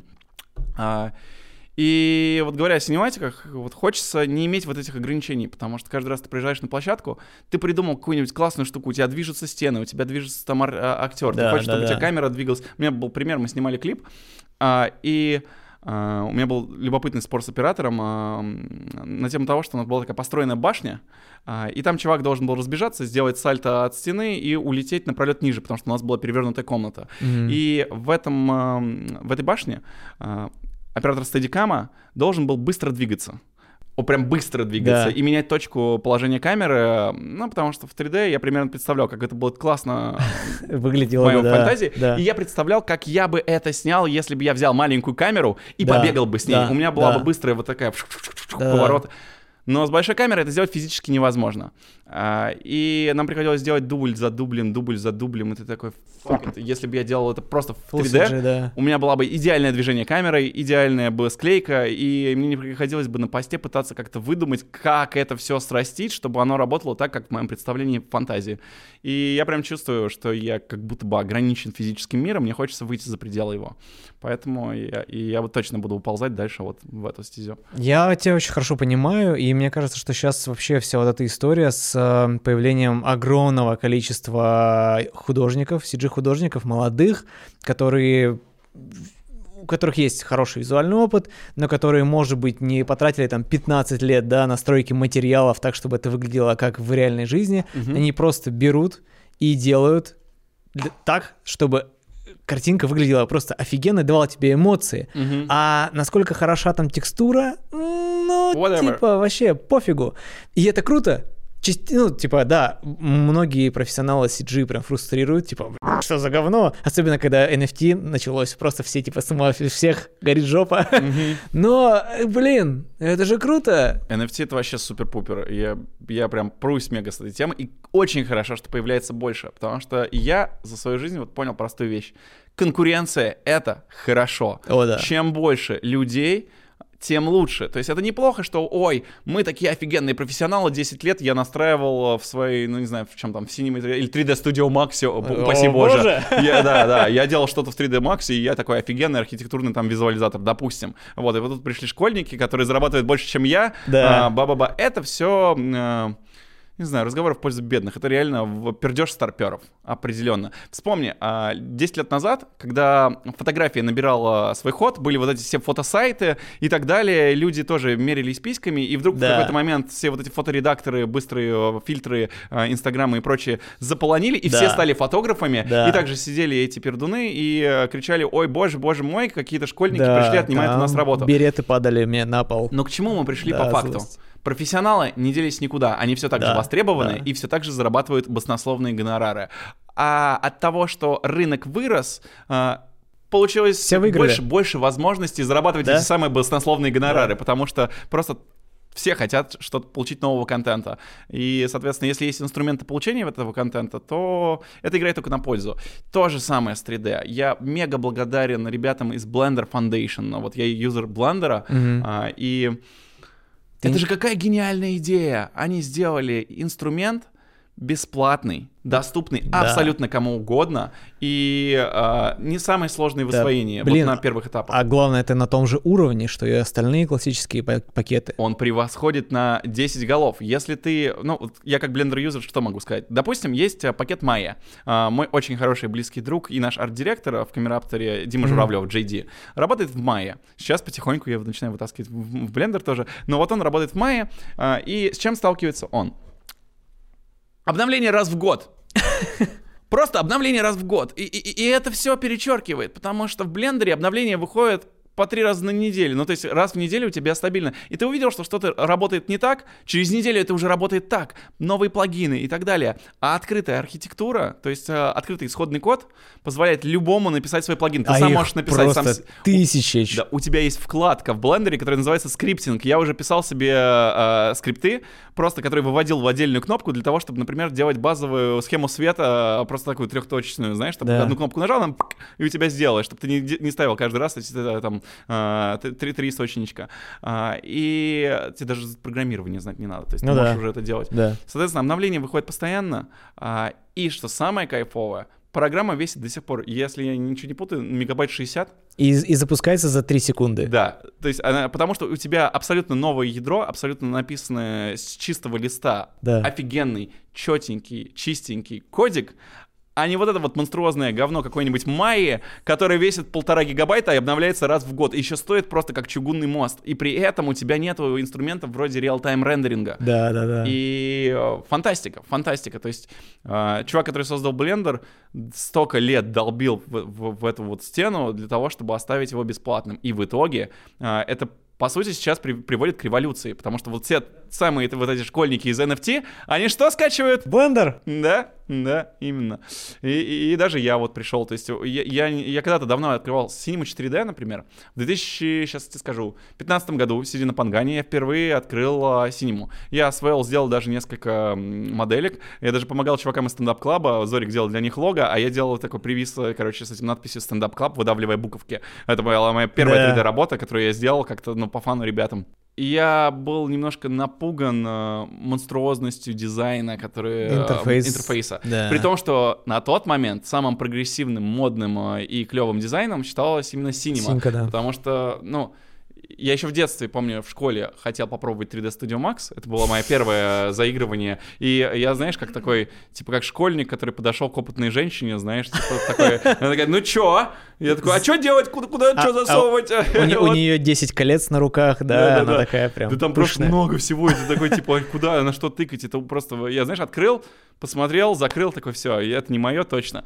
А, э, у меня, в принципе, был тоже какой-то какой-то странный порог вхождения, то есть первые три дня, когда ты привыкаешь к интерфейсу, привыкаешь да. вот ко всему. В блендере? Да, да, у тебя, ну, у меня, по крайней мере, был вот этот порог вхождения. Блин, у меня очень тяжело, чувак, с блендером сейчас все еще, я вообще не могу ничего сделать. Это нормально, но зато ты вон с Unreal фигачишь у тебя. Ну, у меня Unreal Cinema, и я вот хотел с Cinema перелезть на Blender, но я... А, ну, слушай, время надо, чуть-чуть нужно посидеть, недельку типа, а когда... Даже не недельку, я, я, то есть, вот сколько учу, все эти хоткеи и так далее, то ну, есть, да. это, это просто бесконечно. Просто Blender в чем... Э, его сила и сложность. Его и сила и сложность. В нем слишком дофига всего. То есть у него у тебя там и композинг. Композинг, кстати, там да. офигенный. Самый да. лучший трекинг, то есть ни в какой аешке не сравнится трекинг с блендером. Да. А, посмотри, что делают там какие-нибудь э, монстры блендера типа Йена Хьюберта, Хуберт которые безумец. просто вообще э, отъезд. Что можно делать, да. причем ломая стереотипы, делая максимально простыми методами. А, можно цветокорить, можно монтировать, блин, да можно скриптить. Просто все в одну штуку засунули, и ты пока хотя бы прогуляешься по всем этим sculpting, modeling. Да. И я для себя определил, знаешь, какую штуку? Что мне все не нужно, и, то есть я ну, да. как бы попрыгал как, как блоха с одного направления на другое, то есть ага. попробовал поскульптить, попробовал немножко помоделить, понял, где что нажимать, э, попробовал рендерить э, физически корректные картинки, используя Cycles. Угу. Э, это Он встроенный сейчас... рендер-движок в Blender, если кто не знает. Он сейчас-то вообще вроде как прям, ух, с последним обновлением. Вообще шикарно. А Реги, собственно, моя жена, она жарит и все делает только на Cycles, ей нравится вот эта вот а, классная картинка, всякие а, правильные физически корректные тени, отражения и прочая вот эта вкуснота. И она умеет шейдеры делать под них Прикольно. прям вот прям муа, быстро, классно и здорово. А я же понял сразу, я как Шерлок Холмс решил отсекать все, что мне будет непригодно в работе. Мне не да. интересует не реал-тайм, я вот что понял. А, то есть, ну, будущее, на мой взгляд, да, за реал-тайм рендерингом. Да. И все синематики, а, стопудово и motion дизайн, все идет в реал-тайм. Поэтому mm-hmm. я освоил на базовом уровне, если мне нужно сделать какой-нибудь там привис рендер, ну, статики, да. а, вот эту настройку шейдеров сайклся, и дальше такой, не, моя тема это Иви, и вот Иви просто чума, и я прям кайфую с того, что можно в реальном времени увидеть ту картинку, которую ты, ну, потом будешь рендерить. То да. есть у тебя фактически э, ты творишь не сковано да? ничем. Да, это да, да. самое крутое. Вот мне поэтому очень сильно нравится Unreal тоже. А, он, конечно, не такой стабильный, как Blender. Есть много проблем в нем, но, блин, они только, как бы только-только, вот оно. Еще чуть-чуть, и будет прям вообще офигенно. Ну да, да пятый вообще пушка. То есть а, я не начинал учить Unreal по причине ну, по той же причине, почему я не стал учить 3D Studio Max. Монструозный, ужасный, пугающий э, своей дореволюционностью дизайн. И ты открываешь его и такой, господи, я как будто в 90-х просто. Это программа... Серые плашки. Да, Windows Movie Maker в новой итерации, только более да. сложная. Такой, фак. А, я вот так же его открыл, посмотрел, закрыл. А, а сейчас, когда я открыл уже пятый, то есть я открыл альфа да. пятого, и уже после блендера такой, боже мой, я дома. Я дома. Только сет менеджер есть не глючащий. Шикарно вообще. Я да. прям кайфанул. Да. А, и да, и, ну, говоря, опять же, о, о Шерлоке Холмсе и о том, что я, я просто отсекаю лишнее, а, я вот попробовал основные все вещи и сейчас концентрируюсь. Вот у меня знаешь, есть такой план обучения. Да. Это все, что связано с анимацией, да. все риггинг, ретаргетинг а, и так далее, спецэффектами, потому что это периодически нужно что-то да. сделать, что-то разрушить или и так далее, да. а, и понимать, как это делается, то есть симуляшки и так далее. А, это а, все, что связано а, с постройкой и настройкой сцены, то есть я уверен, что я не буду моделером, угу. мне это не нужно. Может да. быть, я соберу какую-то сцену э, знаешь, или добавлю что-то да, да. туда, но я не буду, мне проще взять профессионального художника, который занимается этим, потому Конечно. что я режиссер, мне интересно рассказывать истории. Да. То есть единственная моя цель — это иметь возможность рассказывать истории, не ограничивая себя 70 человеками на съемочной площадке. Да. А лучше у меня будет там 5-10 человек, с которыми я смогу сделать что-то крутое. Да.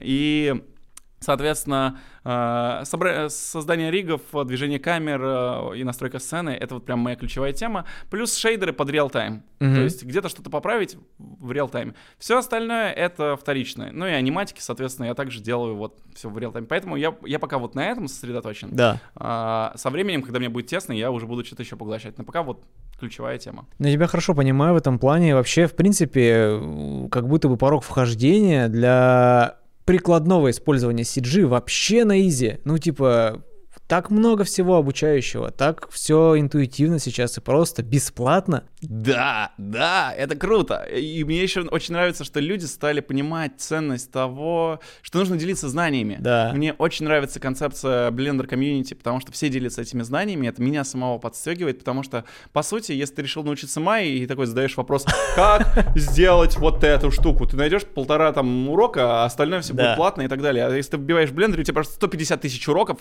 на любую тему. Вот что бы тебе не пришло в голову, это уже кто-то сделал и снял по этому туториал. Да-да-да-да-да. И мне это прям очень нравится. А еще, а, мне кажется, что, в принципе, профессионалы должны делиться своими знаниями. Что вот если брать меня, э, гопника из Ховрина, то я все, чему я научился в жизни, я сделал бесплатно, Да. благодаря видеороликам в интернете.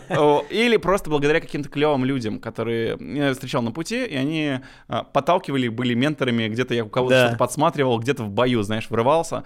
И я считаю, что это очень круто, что сейчас а, молодые ребята имеют возможность просто вот какая, какой бы у тебя ни был уровень достатка, откуда бы ты ни был, у тебя есть возможность социального лифта, Да? благодаря интернету. Это супер круто. И точно не надо вонять на тему того, что ой-ой-ой, пришли тут всякие и делают все хуйню свою делают. А, Просто такая же история с кино. Вот возьми российское кино. Да. Почему оно говно? Почему многие Так, считают, что так. оно говно? Но е- Внимание. Есть уже, есть уже не говно, конечно же, да, есть Да. какие-то там отдельные жемчужины. Но в Да. общей целой массе мы понимаем, что у нас там слабые сценарии, картинку научились делать, Да. а, ну, как бы, Да. вот есть такая проблема. Потому что у нас снимается мало фильмов. Все, точка. У нас очень мало фильмов. Мы снимаем 100 фильмов в год в лучшем случае, или сколько там мы их снимаем. Если ты возьмешь американский рынок, у них снимается в 4, в 5, в 10 раз больше этих фильмов, и до На нас, протяжении последних там 60-80 лет. Типа того, и до нас доходят только самые лучшие. Да, да, а да. все остальное говно до нас не доходит. И мы тут недавно с Региной ам, болели две недели, и после еще у нас был такой э, флер лени, когда мы еще неделю просто продолжали ничего не делать. У Да. нас было три недели такого Отпуска. ленивого отпуска, когда мы дома просто валялись, знаешь, там типа ели вкусняшки, пили чаек и смотрели всякую Да. хрень на проекторе. И мы посмотрели какое-то просто невероятное количество фильмов и сериалов и столкнулись с тем, что очень много говна.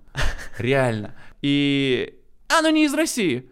Оно там прекрасненько себе живет и существует. Мы просто привыкли хаять то, что есть у нас. Ну да. вот. И вместо того, чтобы растить конкурентный рынок, мы продолжаем такие бе бе бе бе бе бе у нас делается говно. И вот моя надежда на то, что как раз-таки благодаря рынку CG, благодаря тому, Мгм. что развивается VR, а, благодаря новым технологиям, будут впрыгивать вот эти самые молодые, голодные, типа дикие ребята, которые не ограничены стереотипами, которым не напаривают вот эти старые деды, из которых песок сыпется в университетах. Да, да, да. Что типа, вот ты должен делать так и, и никак по-другому. Я вспоминаю себя, блин, нам в университете на рекламе преподавали гребаного Агилви.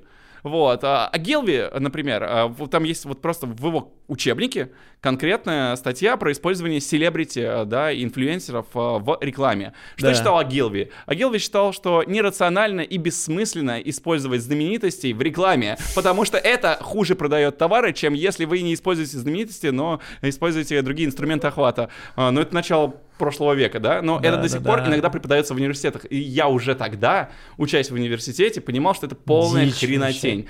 И вот у нас такая же история. Институты не поспевают за изменяющимся рынком. А, Да. И благодаря интернету и доступности софта ребятки учатся. Собственно, я вот тоже недавно пришел к тому же, что и ты. Вот ты начал вести какой-то подкаст, чтобы просто как-то, да, ну, ну, вести Получить ответы на свои вопросы и поделиться ответами с кем-то. да, и э, я... У меня была интересная история. Я начал писать свой блог. То есть я Ага. вот сейчас снял э, три выпуска, третий демонтируется, начну выкладывать. А, м, блог будет посвящен простым вещам. А, я буду брать и деконструировать конкретно свои проекты. Я буду Мгм. рассказывать про, про применение новых технологий. Да, а, да. И таких говна и палок э, в решении конкретных творческих задач. Круто. А Как можно просто что-то сделать, пос- посмотреть на это под другим углом и сделать что-то проще, или наоборот где-то усложнить, где другие бы не подумали об этом. И я буду просто разбирать конкретно свои проекты, то есть там с э, Круто. большими брендами, знаменитостями и так далее. И почему я решил это делать вообще?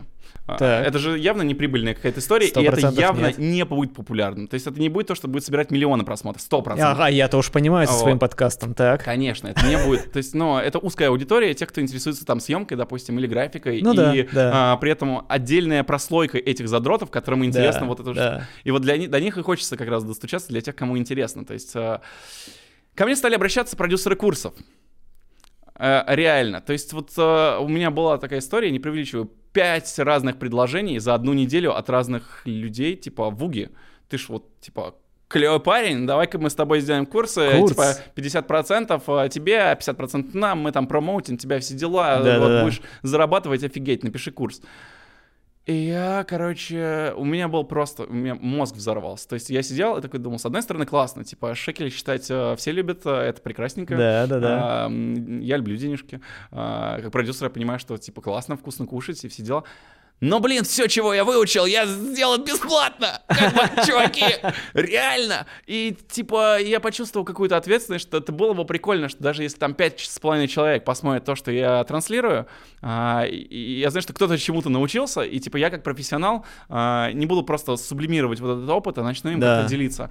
А, и как раз начав делать блог, я понял, какая это сложная работа. Fuck it. Это как будто еще одну работу ты себе нашел, бес- дополнительная бесплатная Да, да, работа. да, да, да. Потому что ты думаешь, что ты там сейчас такой, окей, я что-нибудь напишу, а, потом я что-нибудь смонтирую, там сниму, а по факту оказывается, что ты и тупишь перед камерой, и говоришь слово «вот», нахрен монополию, нахрен Да. пердящих старых дедов, которые говорят, что что-то кому-то нельзя, и вообще всех этих киноснобов и прочих снобов а, из NFT-движухи старых там каких-нибудь 3D-шников, их всех разогнать палками, плетками просто и дать дорогу молодым, свежим, которых не ограничивают ничем. Я вот, например, почитал а, историю, как, например, развивался Голливуд, Да. и вспомни Спилберга, например, а, вспомни Джорджа Лукаса. Кем они были? Молодыми пиздюками без опыта в кино. которые ломали стереотипы, потому что старая школа, да, всякие Скорсезе Студийная и вот прочие история, ребята, да. они работали совершенно по другим правилам, они делали авторское кино, пытаясь М. создать худ- высокохудожественное высказывание.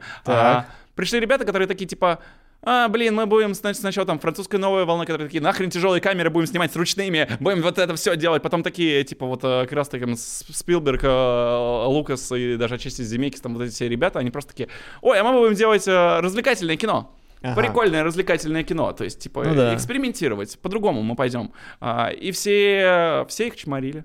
Все говорили, что ой-ой-ой, а, ой-ой-ой, пришли, ничего не знают, ничего не умеют, какие-то ребята делают какую-то хрень, а, а мы тут профессионалы, мы тут много лет сидим. Ну, Вот понятно, да. тот же самый, извините за мой русский который мы сейчас наблюдаем в сфере NFT от старых э, 3D-художников, которые оказываются не удел. Просто мне кажется, что современные творцы, они должны быть, э, э, ну, и медийными в том числе. То есть они, Ну должны, да, они конечно. должны развиваться сразу по нескольким направлениям. Вот у меня был офигенный разговор с моим корешем э, Кори Демейерсом. Э, мы ехали как-то в тачке и рассуждали на тему паркура. Вообще отстраненная история. А, и он профессиональный каскадер, который в прошлом году выиграл Таурус, на секундочку. Ого. То есть прям серьезный чувак, это э, каскадер, э, каскадерский Оскар, если что. Ну вот, и э, Кори в, э, в команде Tempest, американской известной паркур-команде, э, собственно, действующий атлет. Сейчас уже меньше, потому что он больше каскадерством занимается, но в целом. Мгм. И, э, и мы разговаривали на тему развития паркура в России, в Америке. В Америке паркур появился намного позже, чем в России. В России он по- появился Ого. Мы просрали в России все. Мы обожаем эту тему. Мы одни из первых закапываемся в какие-то вещи, брать кинематограф или еще что-то, и мы всегда это просираем. А, Это, мне кажется, характерная черта русских людей, которые обожают вот как раз вот этот говнеж. Вот, я не знаю почему, но вот именно этот говнеж как будто бы мешает развиваться нам самим, Да. становясь вот этим камнем преткновения. И вот говоря про говнеж в паркуре, а, у нас сразу после французов в России все это появилось. Уже в 2003 году, в 2001 году более-менее популярно это стало во Франции. Прикольно. А, Так. но до этого были просто пацанские команды, а потом бац, выстрелил. А, и в 2003 году у нас уже были Tracers. А, и нигде в мире еще паркур не развивался. У нас была самая первая комьюнити, самая активная. а, и первое, наверное, одно из первых, кто зарабатывал деньги на этом и Мгм. так далее. То есть оно было прям клевое.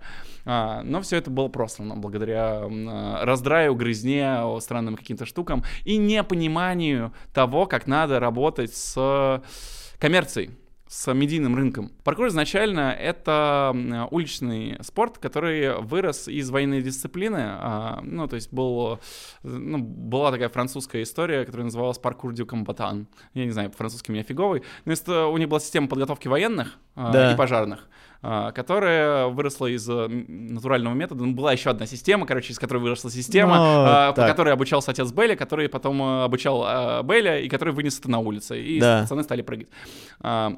Так вот, а, в России э, эм, это до сих пор не превратилось в индустрию многомиллионную, то есть которая Ага. зарабатывает кучу денег. Хотя самый виральный вид экстремального спорта — паркур. Да. То есть э, до сих пор, если ты войдешь в Google Trends, вбьешь паркур, э, топ номер один уже много лет. То есть это вот прям главная, самая популярная хреновина в мире в принципе. Прикольно. И уже много лет. То есть это удивительно. То есть самые такие виральные видосики, где кто-нибудь сделал какой-нибудь сальто откуда-нибудь. Да. А, ну, видимо, потому что мы приматы. А, Ну да, мы с этого и, начали, и да. ничего не нужно для, для этого, никаких досок. и Да. Так, так вот, еду я, в общем, с Кори Демерисом, а, профессиональным каскадером и фрираннером, и спрашиваю, почему, чувак, в Америке у вас уже два гигантских зала в Лос-Анджелесе площадью по несколько километров, построенные с просто потрясающие какие-то там а, фигуры. А, у вас а, уже соревнования по всей Америке, вы а, круто много денег зарабатываете, это уже прям многомиллионная индустрия. Почему Да. во Франции все до сих пор м, сосут писю, извините, и почему в России это тоже такое? Он говорит, да потому что вы, типа, чуваки, не понимаете, что такое профессиональный атлет. Я такой, в смысле? Да. И он такой, профессиональный фрираннер, кто это такой? Я такой, ну, блин, ну, объясни мне. Он такой, ну, вот есть три составляющих профессионализма.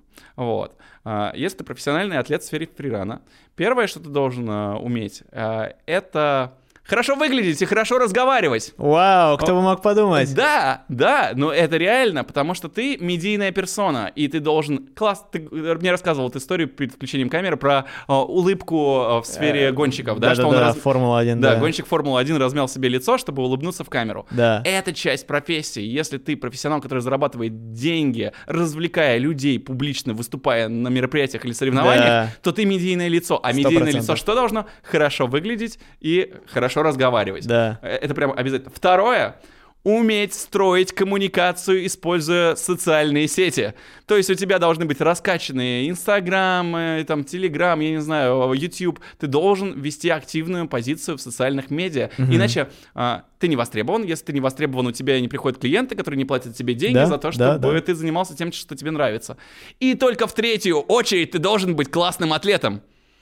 И американцы это понимают. Русские как будто бы просто вообще этого не понимают. У нас до сих пор в широченных штанах все прыгают и такие, ну я же делаю двойное сальто с третьего этажа, никто больше этого не делает, я- значит, я должен быть популярным. Нет, ребята, это так не работает. И мне кажется, что эту тему можно экстраполировать, в принципе, что на все. угодно На вообще, абсолютно да, да, все. да, да. То есть это не, не только про паркур, я просто пример из Да. моей да, жизни, скажем так, привел. И а, если мы берем сферу 3D, Да. а Если мы берем а, особенно такую вещь, как NFT, О. в которой, а, по сути, это комьюнити художников, а Да. художник а, это такая же публичная персона, которая должна быть а, востребована в медийном поле. И как минимум уметь себя преподносить. А, а уж как максимум иметь какую-то манифест, какую-то, какой-то смысл за тем творчеством, что он Да, делает. да, да. И уже в три десятую вообще роль ты должен быть хорошим кнопконажимателем. Да, да, да. Ну, Вот. чем, чем, чем ты художничаешь, да. А, да, ну по сути, то есть есть же художники, ко- которые вообще, ну то есть типа а, один человек делает невероятные сцены, собирая их и рендеря по три дня, Да. а, а другой, а, не знаю, протыкает себе палец а, и кровью вот так вот Да-да-да, мажет да. по стене и все, и это продается Да. намного дороже, чем у другого человека. Да. А, не знаю, ты вспомни Бипла, который просто делал дейлис. Дейлики, дейлики, да. Дейлики, дейлики, все делали дейлики в той или иной форме, но вот Бипл делал их просто много дней и выстрелил. Да. Вот это про все речь. И поэтому точно все, всех старперов и в кино, и в графике. До свидания, ребята. Вы не конкурентоспособны. Погоди, а что им делать?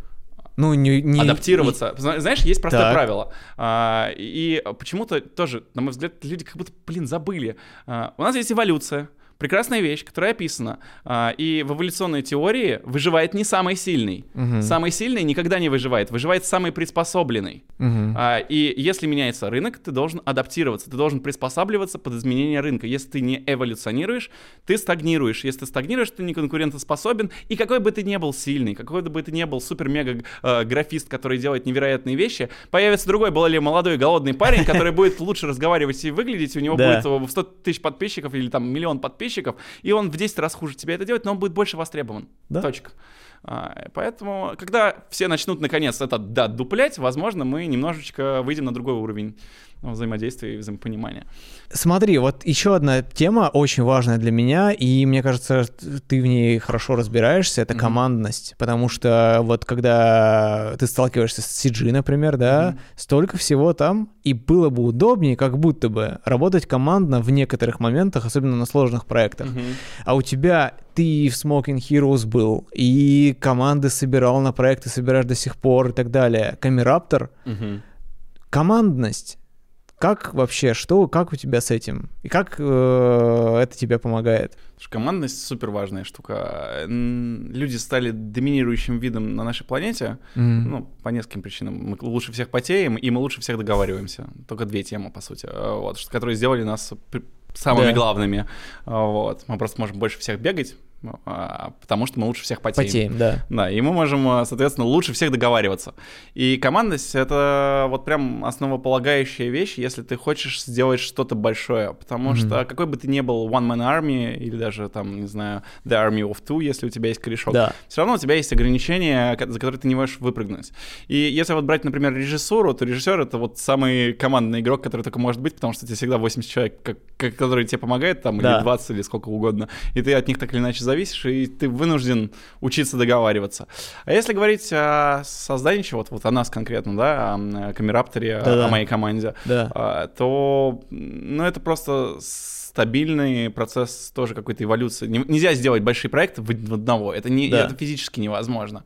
А, с другой стороны, я для себя, например, вот говоря о командности, выработал очень интересную штуковину, которая работает конкретно со мной. Так я понял, а, что в тех вещах, которыми я занимаюсь, а, не хочется создавать какую-нибудь гигантскую структуру. Ага. Ну, то есть, знаешь, есть э, ребята, которые нам начинают как маленькое какое-нибудь бутиковое агентство, да, допустим, да. да, вырастают в гигантское сетевое агентство, там, или продаются и превращаются в какую-то штуковину, конгломерат, где работает 50 человек. Завод. Да. Мне не нравится эта история, и потому что это мне лично не подходит. А, ты не можешь комфортно управлять э, большой структурой. Ну, то mm-hmm. есть она становится самовозобновляемой в какой-то момент. Да. А если а, ты хочешь делать эксклюзивные проекты, а я вот нацелен на какие-то конкретные точечные выстрелы эксклюзива, да. а, то тебе нужна большая, небольшая команда ветеранов. То есть тех людей, с которыми ты сработан, и тех людей, которым ты можешь доверять да. в тех аспектах, которыми они занимаются, зная, что вот эта тема стопудово будет сделана, и тебе не нужно а, ну, пытаться заполнить собой абсолютно все дырки. Mm-hmm. Вот, просто Леша, я вот понял, что очень хорошо получилось. Если начиная там в 15-17 году, я думал, что вау-вау-вау, сейчас я стану супер-мега предпринимателем, создам там большое свое агентство, мы будем там что-то наваливать то в итоге я понял, что это вообще никак не вяжется с тем, чем я хочу заниматься. И э, так получилось, что сейчас у нас небольшая команда, и да. если раньше я как-то стеснялся, что ли, этого, знаешь, ну как это назвать, потому что а, чем ты а, более масштабный, да, 30, тем мы... ты более да. важнее выглядишь. На самом деле, все, рынок поменялся. Да. Никого вообще не парит. Ты можешь быть одним, и к тебе может прийти гигантский бренд, ты можешь с ним работать. Это нормально. А, люди приходят, а, клиенты приходят к конкретным людям. То есть э, уже прошла такая тема, что вот есть агентство, условно там BBDO, кстати, хорошее агентство, я просто не, как пример привожу, если ну, что, да. не обижайтесь. Они себя. очень большие. Да, они да. очень большие. И когда ты как клиент, большой бренд, допустим, да, приходишь э, к агентству, ты не приходишь к конкретным людям ты приходишь э, на потоковое какое-то обслуживание к большой структуре. А, а я понял, что мне близок э, формат, когда я, как, э, знаешь, такой частный э, парень, который может натереть ботиночки, знаешь, приходит конкретно да, ко мне, потому да. что знаю, что я это делаю хорошо. И э, в нашей ком- команде конкретные люди, которых знают и клиенты, которые, и которым доверяют. И mm-hmm. мы стали развиваться вот так вот потихоньку-потихоньку, очень плавненько, э, подключая только э, каких-то определенных э, людей на специализированные да. Да, проекты. То есть не обязательно держать гигантский штат. И мне еще очень нравится концепция децентрализации. То есть вот у нас еще со времен Smoking Heroes была такая штука, что мы могли работать где угодно, как угодно, на дистанционке, созванивались по скайпам, у нас мог быть там 3D-шник из одного города, дизайнер из другого города, и это было нормой уже ну, тогда. А сейчас к этому все пришли благодаря пандемии. И это была вообще фантастика. Ну, в какой-то момент просто нам стали а, звонить клиенты, которые тоже стали звонить из квартир, еще откуда-то. И вдруг, а, если раньше считалось несерьезным, типа, ой, ребята, а что это вы, типа, где это ваш офис или еще да, какая-то да, штука? Да, да. Вот. А у нас еще несколько лет назад не было никакого офиса, то есть мы просто работали вот в хаосе. То есть мне да. не нравилось, я мог там, это жил на Пангане, жил в Питере, еще где-то, ну, смысл содержать все это, если меня там нету. А, и сейчас вот вообще правила игры поменялись, И это просто супер-пупер. Я прям кайфую, как будто бы а, как будто бы люди прозрели и поняли, что самое важное это то, что ты делаешь, mm-hmm. и а не то, насколько ты под, подходишь под какой-то шаблон, который придумало общество много лет назад, который уже не актуален сейчас, вот вообще совершенно как не соответствует рынку. Да-да-да, как, как о Гилви, который уже постарел и все, и умер. Да. Поэтому а, говоря о командах, а, мне очень нравится идея того, что люди коллаборируют. Мне очень нравится то, что появляется все больше маленьких компаний, которые могут на полном серьезе делать более выдающиеся проекты, чем а, большие структуры. Причем мне кажется, что именно вот в рамках маленькой команды может родиться действительно что-то уникальное. Мы для себя определили простую вещь внутри Камераптора, что мы скорее такой сквот, угу. да, который либо делает свои проекты э, конкретно, придумывая и контролируя весь креатив от и до, да. либо, если нас нанимают, мы решаем клиентскую задачу, мы все еще остаемся точечными ребятами, которые как команда быстрого реагирования высаживается где-нибудь в гуще событий, да. и пока все дерутся там на фоне э, с роботами и динозаврами, да, друг с другом, мы пробираемся в чащу леса, находим базу, да, и ее там э, захватываем, ну, грубо да, говоря, да, да, если приводить да. дурацкие аналоги. И вот мне это больше всего нравится. Я понял, что вот в таком формате мне прям супер комфортно, и я бы даже не хотел э, превращать это в какую-то супер большую команду, чего я хотел, например, несколько лет еще назад. Mm, вот, то есть это было, это была очень интересная эволюция моего мнения. А, так что, да, я не знаю, ответил я на твой вопрос или опять ушел в куда-то сторону. Да нет, круто. Я просто сейчас тоже, ну, в такой точке у меня появилась своя команда, mm-hmm. мы создаем свой бренд, развиваемся и так далее. Нас мало, и мне очень это нравится. И, а, и, все равно, когда ты сталкиваешься с рекламой, есть вот эта вот инертность, э, когда там к тебе приходит либо агентство, либо там несколько... Твой продюсер говорит с другим продюсером, и вы там что-то решаете, нужно сделать там срочно тритмент туда-сюда, а у вас таких пять проектов, и ты там, короче, вообще везде суешь, угу. но все равно а, маленькая команда, легче контролировать, легче договариваться и так далее.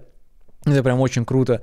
И вот эта история, о которой ты говоришь, что у маленьких команд чаще получается сделать что-то вообще типа outstanding или да, да что-то ломающее шаблоны, потому что пока ты маленький, когда от тебя не зависит там зарплата 500 человек у тебя в команде, и ты... Ты быстро двигаешься. Ты быстро двигаешься, ты можешь экспериментировать, даже если ты кого-то там обидел ты своим слишком, а, не знаю, там, креативным видением и так далее, да насрать вообще, никто там не придет судиться с тобой или, ну, это в не, самом... Может, придет, смотри, ну, это в самом худшем случае, ну, да. Я к тому, что просто ты, как, например, как BBDO, мне кажется, не думаешь каждые пять минут о своей репутации, типа, о, нет, это, наверное, слишком, да, там... Да и даже они, знаешь, на самом деле, институт репутации — это еще тема отдельного подкаста в России, он, конечно, удивительным образом работает, а у нас, а, в принципе, существуют такие персонажи в медийном поле, как какая-нибудь инстасамка, которая все еще прекрасно себя чувствует, да, и а, ну, говоря об агентствах и всем остальном, а, все как блохи прыгают. Я наблюдал даже работая в агентстве, как какой-нибудь чувак, работая на какой-нибудь менеджерской позиции, просто максимально жестко зафакапился, его прям с позором уволили,